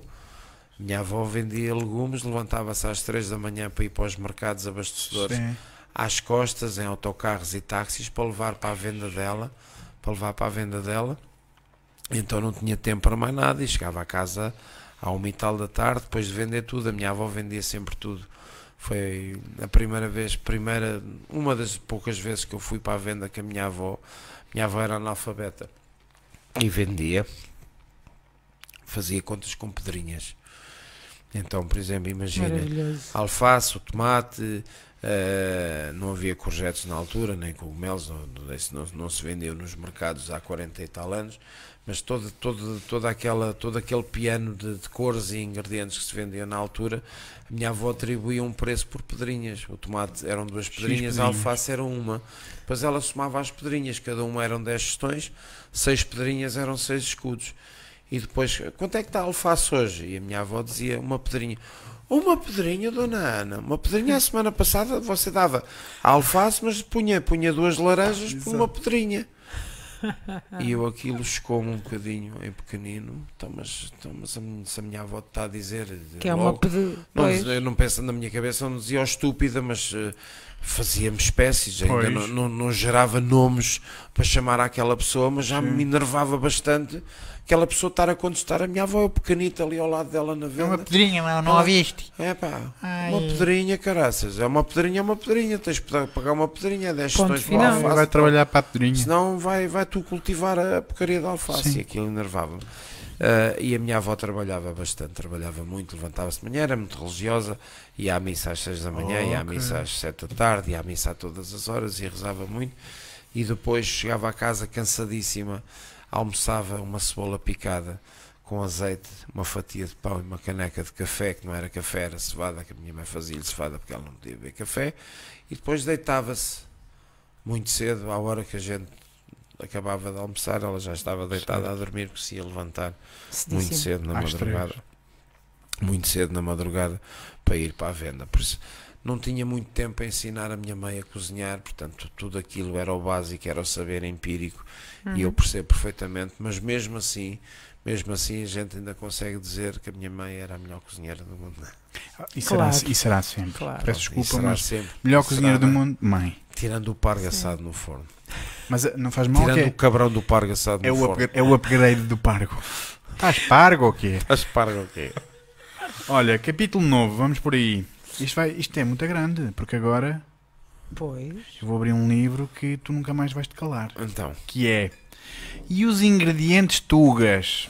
os O ingredientes. que é que se passa aqui nos ingredientes tugas? Não se passa nada, nós continuamos a cultivar, eu e para aí 90% Obrigado. dos cozinheiros deste país, continuamos a cultivar o ingrediente tuga.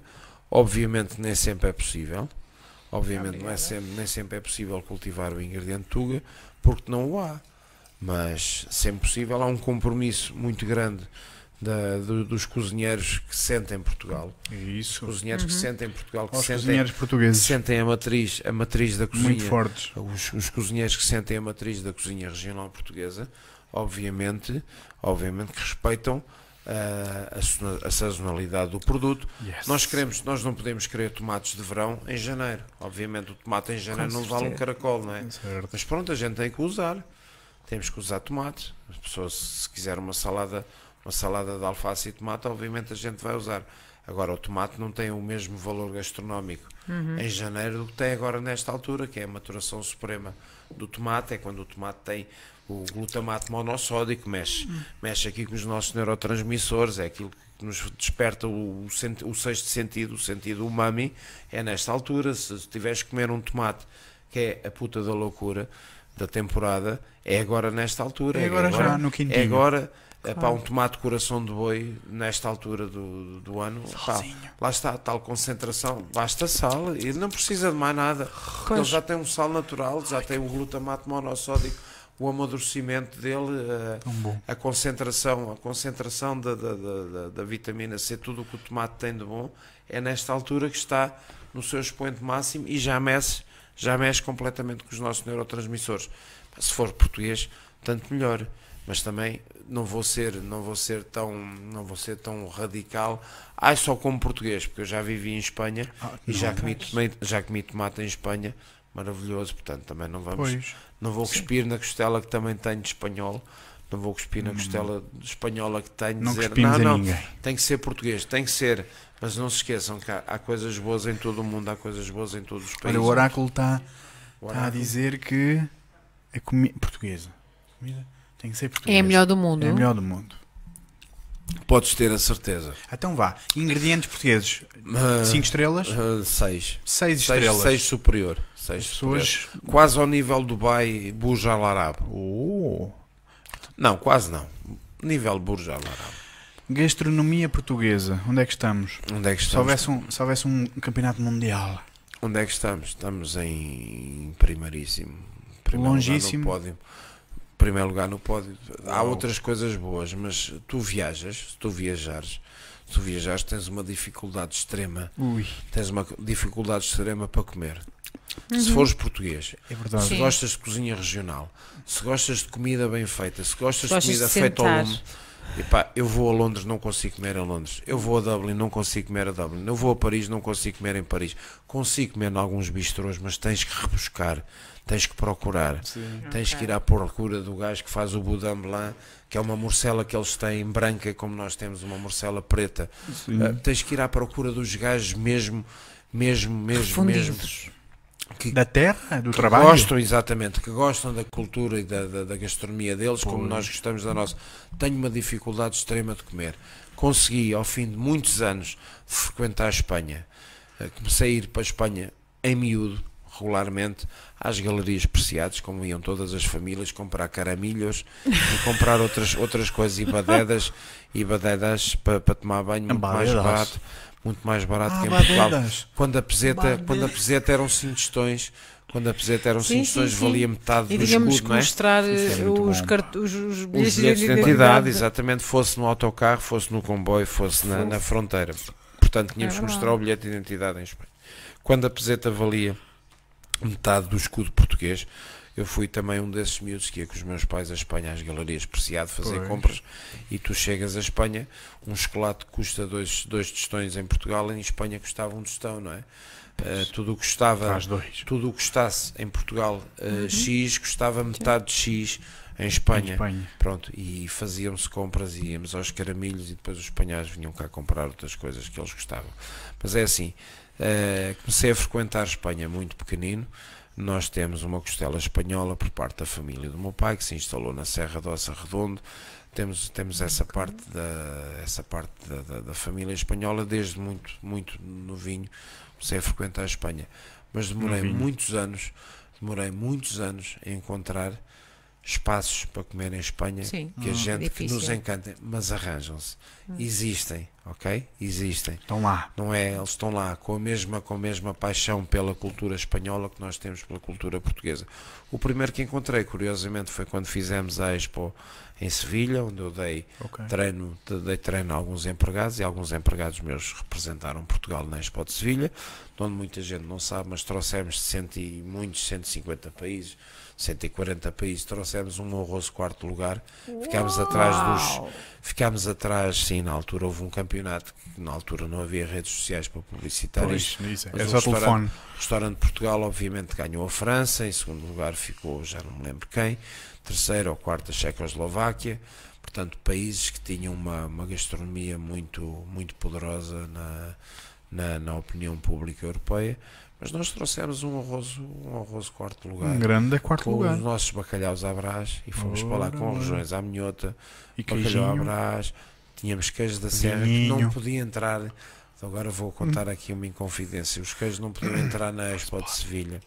O queijo da serra não podia, porque na altura de verão uma série de coisas estão proibidas. Ok. A maionese, na altura que foi proibida durante, a- durante o verão, hoje, hoje em dia os espanhóis são obrigados a comprar maionese e não a podem fazer por causa de salmonelas e por causa de contaminações cruzadas e, e já vamos entrar na parte científica da cozinha, mas na altura eh, toda a gente que entrava na Expo eh, para ir trabalhar para o pavilhão de Portugal dentro das suas malas de senhoras que era a única coisa que não era revistada levavam um queijo da serra Ah. Portanto, eh, foi, foi o grande mestre Portanto, Nabeiro, foi o grande mestre Nabeiro seus Notícia saltos, em primeira mão. com os seus saltos na raia, com os seus saltos na raia Havia mesmo para levar da serra. contrabando de café cubano café cubano, que era o, o, o contrabando do, Smuggling. do grande, do grande naveiro, do trocavam- grande E comendador. trocavam lá dentro nos corredores. Não, não, iam entregar ao restaurante.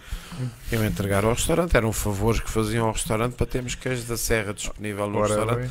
Aquilo entrava. A maneira como depois era, era apresentado já não interessava. Não podia era entrar legalmente Ok. na, na, na Expo de Sevilha, mas elas levavam dentro da mala todas, todas as colaboradoras.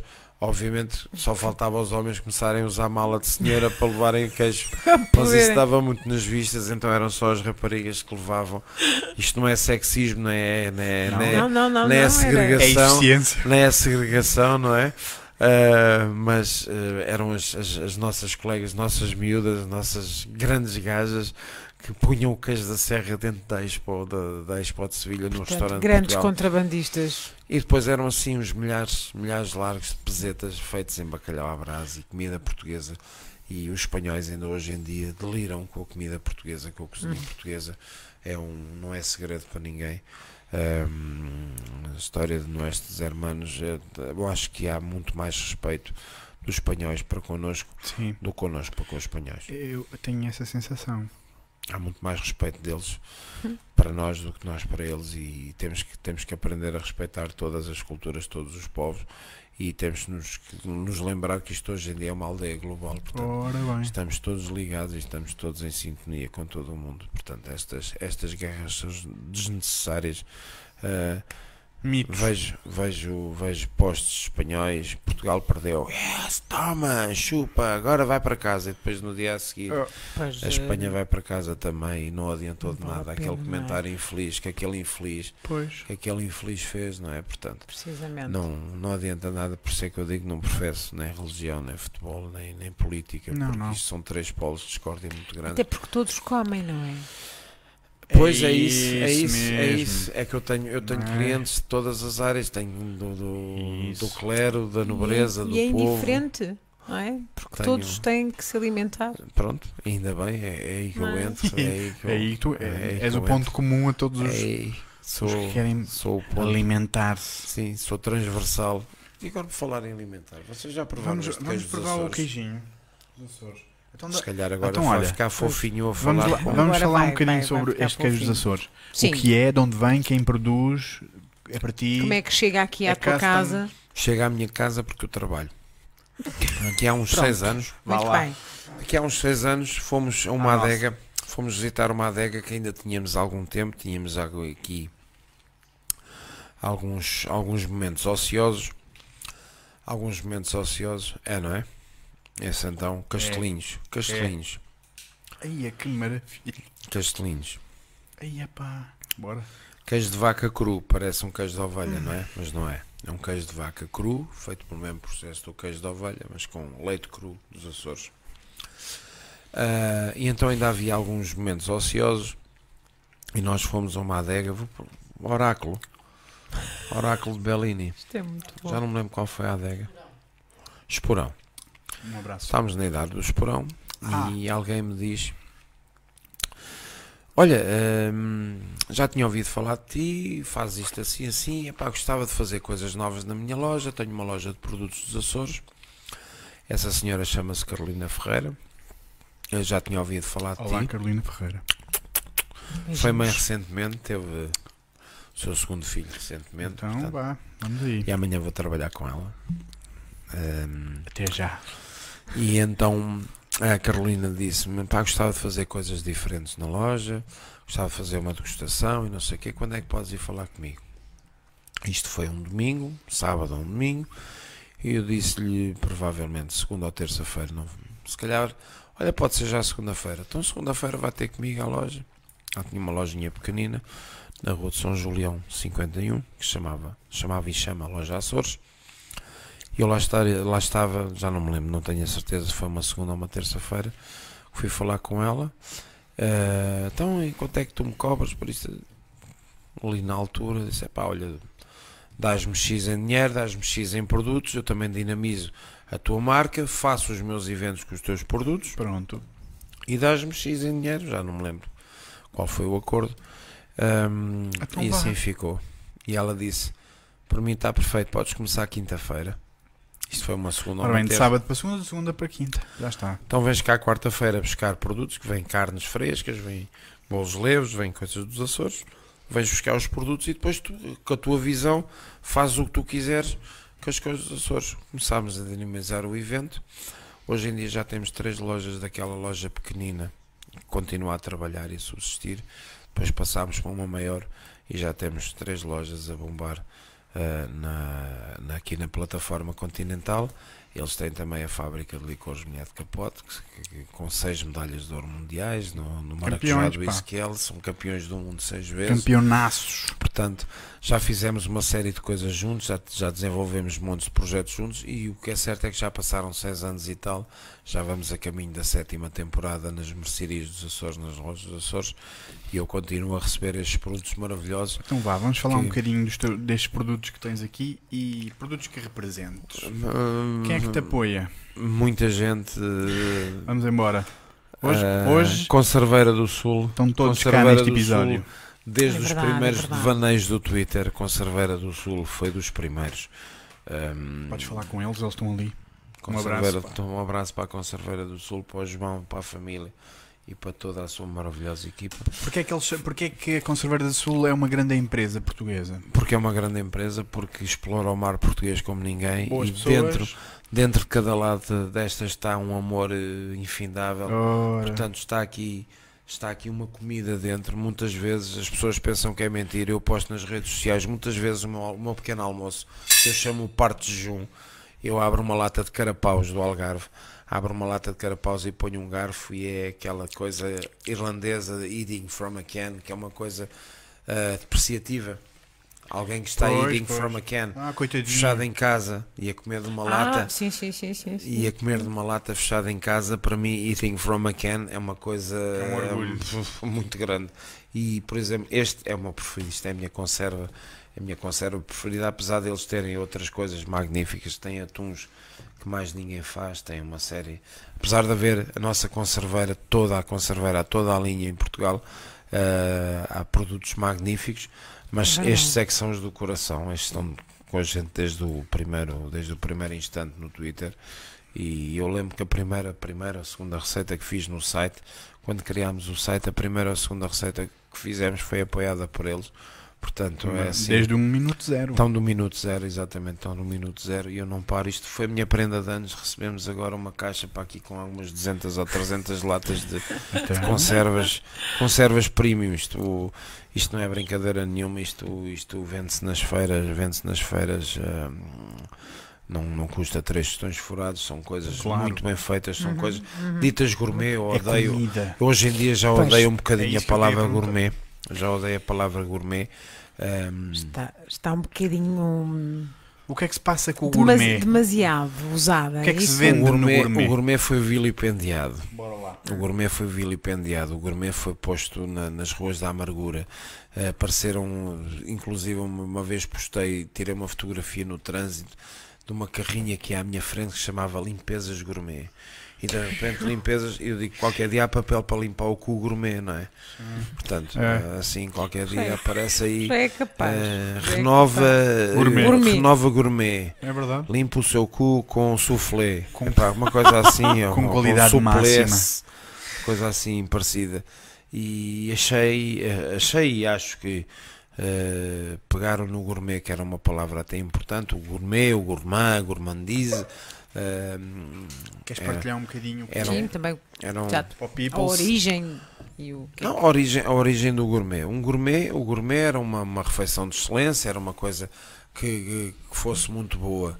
Uh, o gourmand é a pessoa que avaliava, era a pessoa que gostava da, da, da, da boa vida, da- apreciar, de aquele- apreciar o bom vinho e uma, e uma grande iguaria.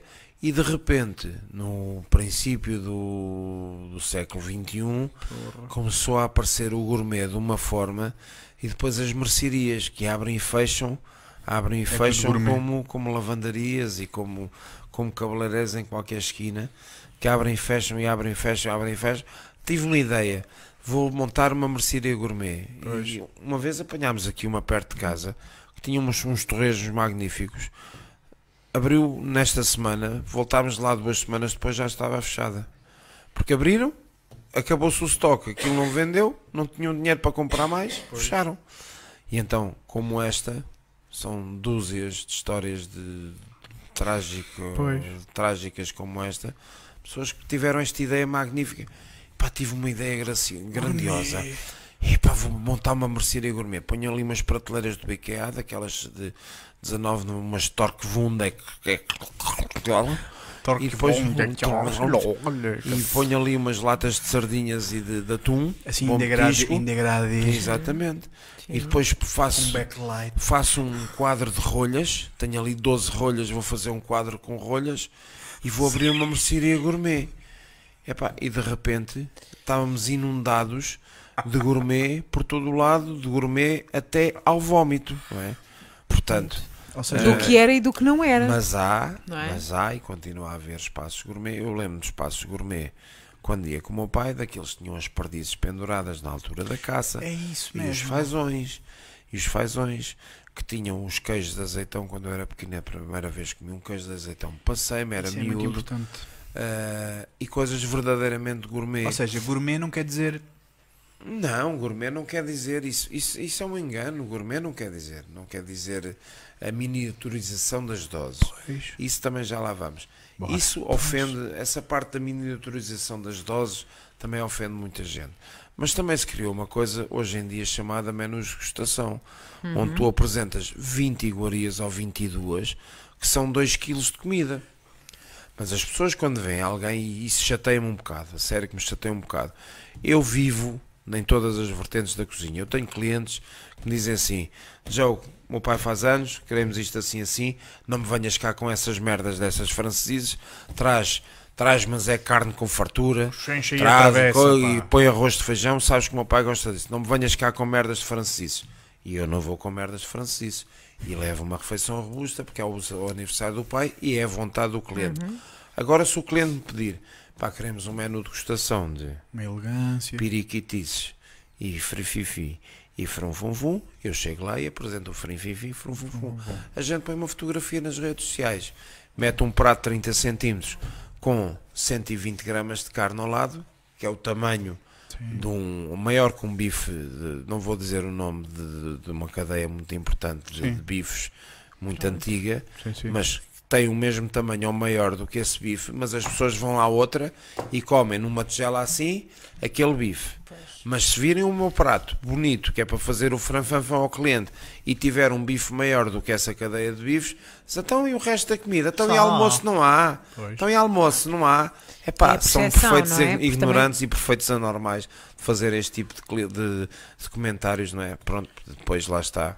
Tenho uma, uma opção, tenho uma opção na- nas redes sociais que é o bloquear ou afastar Sim, esse, esse claro, tipo de também pessoas que com esse tipo de raciocínio Essa opção eh, está lá, não, não há é? lado nenhum, não é? Portanto, Claro. portanto, eu vivo em todas as vertentes da cozinha, vivo na, no Enfarta Brutos, posso pedem-me um, um almoço de Enfarta Brutos ou um casamento de Enfarta Brutos, já fiz um casamento, disseram, pá, queremos favas e rojões e não sei o quê, Mas vamos lá. e então vamos, qual é o problema? Vamos desmistificar então esta, esta e meio, piti piti fom fom.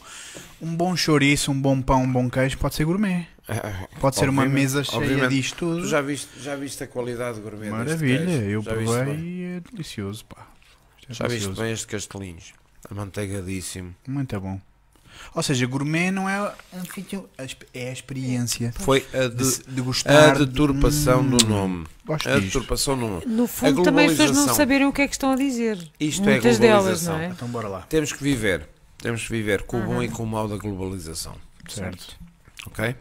Portanto, isto é um, um fenómeno. ahm, as redes sociais. ah, a culpa foi do Mirk, não é? Isto evoluiu para. A culpa foi do Que Mirk. nem nos víamos Devíamos e ter agora ficado- já vemos toda a Devíamos ter gente. ficado fechados naquelas salas, John Teclas. onde teclas.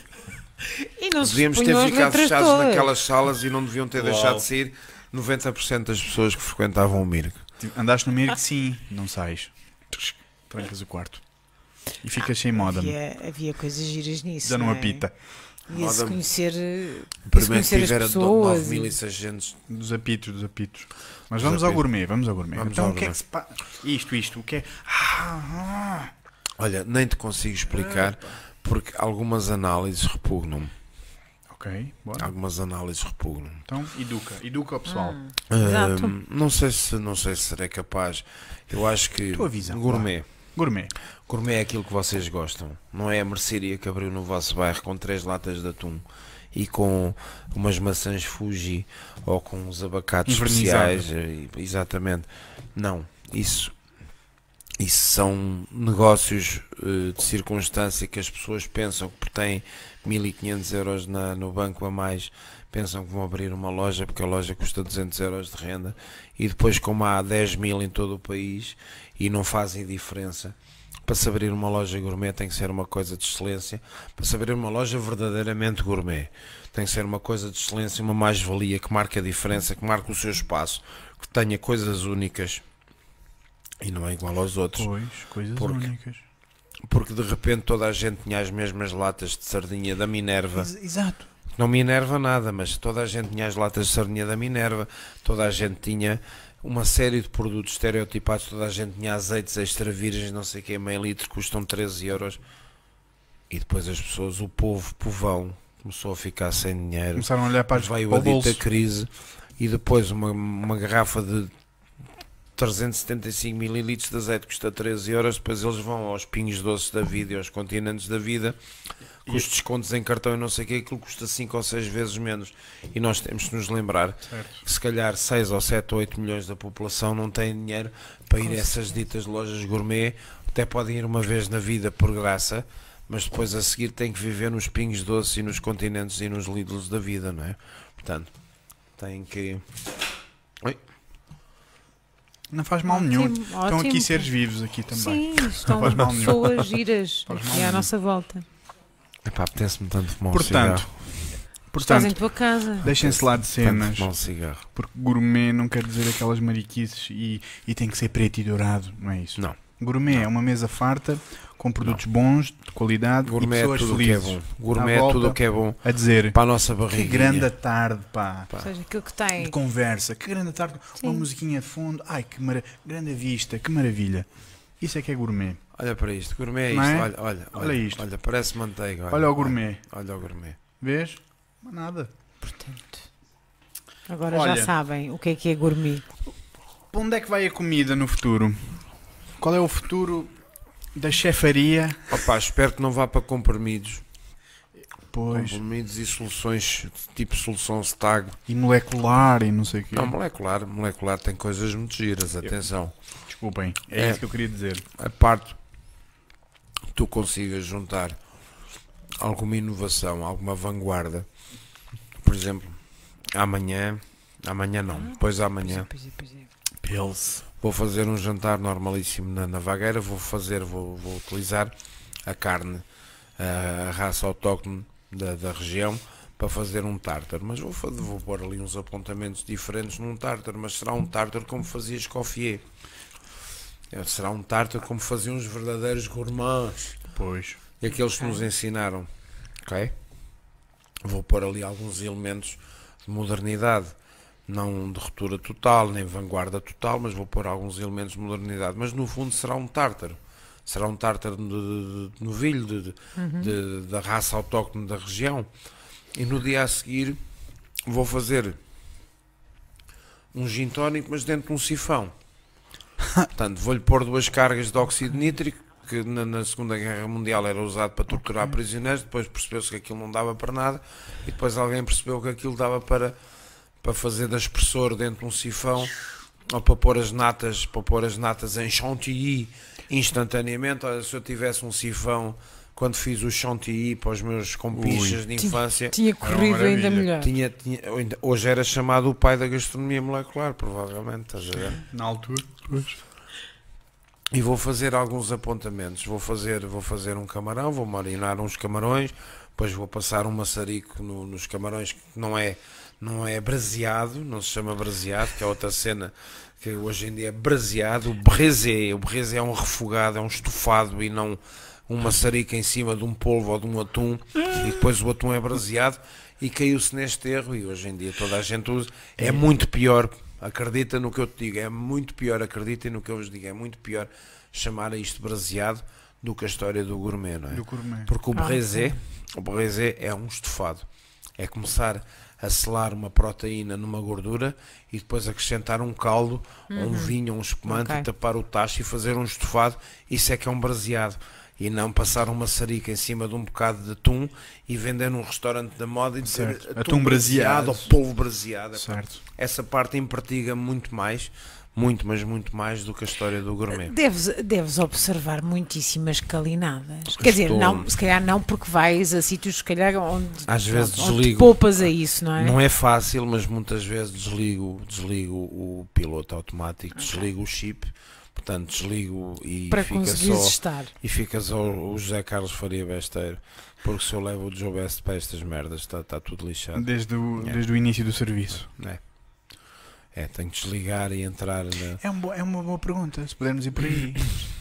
É chefe, fazes comida e quando comes, E como é quando- o, que- o que é que esperas de uma refeição? Espero comer, espero comer. Bomba! Espero que o bacalhau me saiba a bacalhau, espero que o polvo não seja pota, espero que, que, que- que o choco frito não seja manta de pota, eh, não sei o quê. Espero que quando dizem que é um salmão do Alasca não seja da, da Noruega, cheio de gordura na, na barriga, alimentada de cereais. É isso que eu espero. Não espero mais nada, espero comer. E é- Sou, sou, obviamente, eu sendo o meu maior crítico, agora imagina, imagina na, no território dos outros, não é? É isso, é isso que eu queria perguntar. Que é, és tão exigente como quando estás a confeccionar? Sou muito mais. Ou és mais permissivo? És Sou- muito mais. O que me acontece muitas vezes é, mas quem é que mandou vir aqui, caraças? Com tanta comida boa em casa, com carne dos Açores, com queijos maravilhosos, Sim, com com, com a conservas- possibilidade de fazeres aquilo que, que quiseres. os é? ingredientes que eu tenho. Tenho a casa sempre tapada de comida, tenho sempre coisas, Pois. mas às vezes é assim, entre serviços, às vezes chego extremamente cansado, não me apetece ir já 3 ou 4 tachos, fazer comida, nós temos sempre 4, 5, 6, 10, 15, 20 pessoas à nossa volta. E às vezes não tenho sequer já a força anímica e psíquica Para cozinhar grandes para cozinhar. É assim, a força psíquica que eu tenho dentro, dentro de mim, a minha cabeça diz vou cozinhar, mas depois o meu corpo, corpo não, não me obedece, percebes? Faz, Uhum. não, não. Sim, sim, E não-. E depois acabamos por comer em qualquer lado, porque cada vez somos mais seletivos, temos os nossos espaços, obviamente, que não somos totós, temos o nosso espaço e cada vez andamos sempre à descoberta de novos espaços para poder comer Isso. e temos esta, esta nossa caminhada, custa dinheiro, não é? Uhum. Porque se nós comêssemos em casa, poupávamos, éramos, éramos uns cidadãos mais poupadinhos, nós gastamos muito dinheiro para comer, eu e a minha equipa que gastamos muito dinheiro para comer fora, porque, por causa dessa força Para anímica. ir, mas para ir também inspirarem-se, não Mas- é? A inspiração hoje em dia não vem, não vem das casas mais, mais simples. Se eu buscar inspiração, eu procuro coisas já mais elaboradas para o xiripipipipi. Ok, ok. ok? Uhum. Porque o resto, o resto já não é segredo para mim. Já está tudo. Já está tudo, já está tudo descoberto, está tudo inventado. A cozinha regional portuguesa, já fiz curso de cozinha regional portuguesa, já ministrei curso de cozinha regional portuguesa, já dei aulas de cozinha regional portuguesa. Portanto, cozinha regional portuguesa, apesar de haver ainda muitos ingredientes, o chefe Diniz, por exemplo, é um dos maiores expoentes da é um dos maiores expoentes na, na procura da- de todas as receitas e todos os ingredientes da cozinha portuguesa. O chefe Diniz, por exemplo, faz um ano, está-se quase a reformar, tem quase a casa dele pronta em Monte Alegre. Vai ser uma pena ver aquele homem reformar-se. Mas, por exemplo, faz um cozido todos os anos na Escola de Hotelaria de Lisboa e convida 50 amigos cozinheiros, chefes de cozinha. Tão bonito. Faz um cozido, por exemplo, este ano ele disse: "Epá, fui mais seletivo, só temos bonito. 78 variedades. Há dois anos ele tinha 86 enchidos secretos feitos neste país, coisas, produções muito reduzidas. Uau. A dona Antónia que faz 10 enchidos daqueles por ano, Ah, a Morcela Doce que só há 20 por ano. E fez um cozido com 86 variedades de enchidos. uau. Eu cheguei à terceira rodela de farinheira e estava almoçado, não é? Havia uma rodela de farinheira que era assim deste tamanho. Era um bife.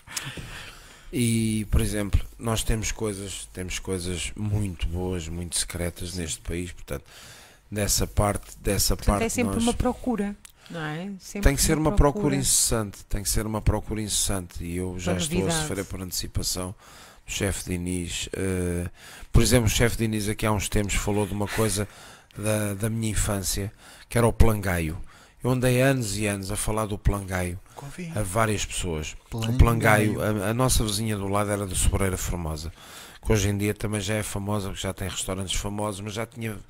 Para mim já era famosa, a Sobreira Formosa era famosa porque era da minha, da minha vizinha e do meu vizinho. Foi o primeiro homem a fazer-me sangrias. Ele vinha do trabalho, era enfermeiro, um enfermeiro muito, muito, muito carismático, muito acarinhado no sítio onde trabalhava. Era um enfermeiro da Sobreira Formosa, mas trabalhava em Lisboa. E então ele chegava da- do trabalho e ia fazer para ele um copo de, de- de vinho tinto com água e açúcar e uma pedra de gelo. E eu de pequenino comecei a beber com ele, a brincar aquela sangria que ele fazia quando vinha do, do trabalho. A vizinha, quando vinha da terra, trazia-me sempre guloseimas. Na altura das cerejas, as cerejas deles eram amarelas, amarelas e grandes, eh, maçãs bravos molfe. Depois traziam-me sempre as- a, a filhó tendida no joelho, que hum, Olha, eu enchia sempre aquilo de açúcar, que é assim. Assim mal comparado, será uma bola de Berlim muito boa, em sabor, Sim. eh, aquela massa da filhó tendida no joelho. Lá está, isto é gourmet. Exato. Isto, isto é gourmet. Pessoas. É, gu- gourmet E, é o hum, gostarem. e agora perdi-me por causa da sobreira formosa. Estavas a dizer que há coisas muito boas em Portugal. Sim. eh, Muito, no fundo. Já estás a sofrer por antecipação. número. Ah, do, do, do chefe chefe Diniz, Diniz. do chefe. Diniz. do- Ah, e ele falou do Plangai, exatamente. Ele Plangai. falou do Plangai. Eu andei anos a falar do Plangai, ninguém conhecia o Plangai. O Plangai é Eu não sei o que. basicamente um bucho recheado com arroz e carnes e Ah, que só fazem em duas aldeias deste país. E o chefe Diniz foi recuperar o Plangai e quando falou do Plangai eu mostrei-lhe as minhas fotografias do Plangai e as minhas memórias de infância do Plangaio, que era um almoço de sábado, por exemplo, na casa da vizinha. O Plangaio era um almoço, aquilo, um enchido assim deste tamanho, estão a ver, com as coisas todas cozinhadas lá dentro, e depois aquilo é cortado e sai aquele interior todo, e as pessoas comem e deleitavam-se com aquilo. Isto, para lá do. Eu gosto mais de uma palavra, em vez de gourmet, gosto mais de delicatessen. Muito, mas muito mais. É uma delicatessen e nós temos delicatessens em Portugal e vou-te dar o exemplo de uma que morro por ela. É o torresmo do Rissol, do redanho, do redanho do porco, do redanho do porco frito, acabado de fritar. Como filha de alentejanos, assim. conheço. não- E um bocado de pão alentejano, muito bom. Até pode ser do dia anterior, nem me preocupe. Se for do, do acabado de cozer, melhor ainda, deixar arrefecer, Sim. deixar arrefecer o torresmo do Rissol e arrefecer o pão e um Que é bom muito vinho. diferente daquele. Pode ser até um pias branco com 15 graus, que, que eu não Faz me importo, mal. não faz mal. É só para dar um. Pode ser um pias branco com 15 graus. Ah, e sim, e sim é o verdadeiro gourmet. Gourmet. São as delicatessens, as coisas boas que nós temos neste país. E, e estava, estava, estava a falar precisamente do chefe Diniz, que é uma pessoa que nesta procura incessante, eu não tenho o mesmo tempo e disponibilidade como ele para Pois. isso, mas Acho que- infelizmente, infelizmente vai-se reformar e vamos deixar de ver estas coisas que ele descobre, este Portugal desconhecido que nós temos, estes ingredientes, estas coisas que irão em desuso. E eu lembro, por exemplo, que há uns anos pediram-me para inovar nas emendas. Inovar, e eu fui à Torre do Tombo ver o que é que se comia no século XVII, no século XVIII. Descobri um prato que me pareceu interessante. Era uma favada de caça da mesa do rei. O povo era convidado para vir ao espaço do Conselho numa- no, no- no- dia das caçadas. O rei ia à caça, trazia as peças nobres de caça, as perdizes e os fazões, e o povo, naquela altura da caçada, trazia favas. E depois pareceu-me extremamente interessante recriar aquele prato. E eu andei dois ou três anos com aquilo na carta e não conseguia tirar aquilo da carta, mesmo fora da época da caça e da fava. As pessoas pediam, então é a favada de caça? É pá, só se for caça congelada e favas congeladas, não tenho outras, não é? Portanto, já quase estávamos a pensar em fazer investimento em comprar arcas congeladoras para comprar Sim. favas na altura E delas caça? E fazões. e a caça e fazões e não sei o quê, para ter aquilo todo o ano. Portanto, hum, lembro na altura foi com, com grande sucesso que recuperei aquela receita. Uh, não é uma coisa muito vista na restauração, já voltei a fazer, já voltei a fazer, mas é pronto, é daquelas coisas que nós que nós perdemos no tempo e que se tivermos um bocadinho de eh, De curiosidade até, não é? curiosidade, não é só Para, curiosidade, para fazer renascer. fazer, fazer diferente, Certo. mas fazer com toda a com sabedoria o respeito anterior. é? ancestral e da mesma forma que faziam. Outra coisa que eu, pá, pronto, a mim não me encanta, não, não gosto das feiras medievais. Hum.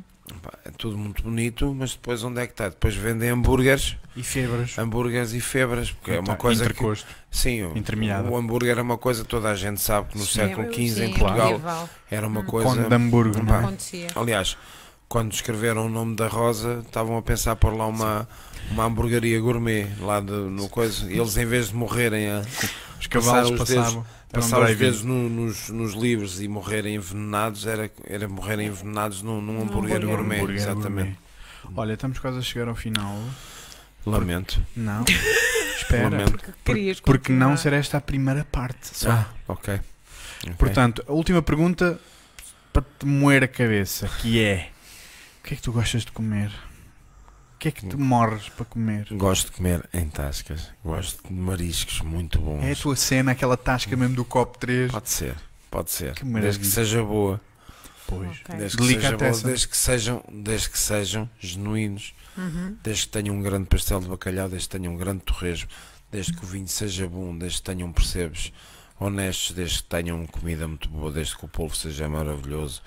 Ahm, Ou seja, a autenticidade. exatamente. Sempre. Isso mesmo. Disseste tudo. É muito melhor do que qualquer outra coisa. é? Autenticidade. É tão melhor do que fingir um bife não sei de onde.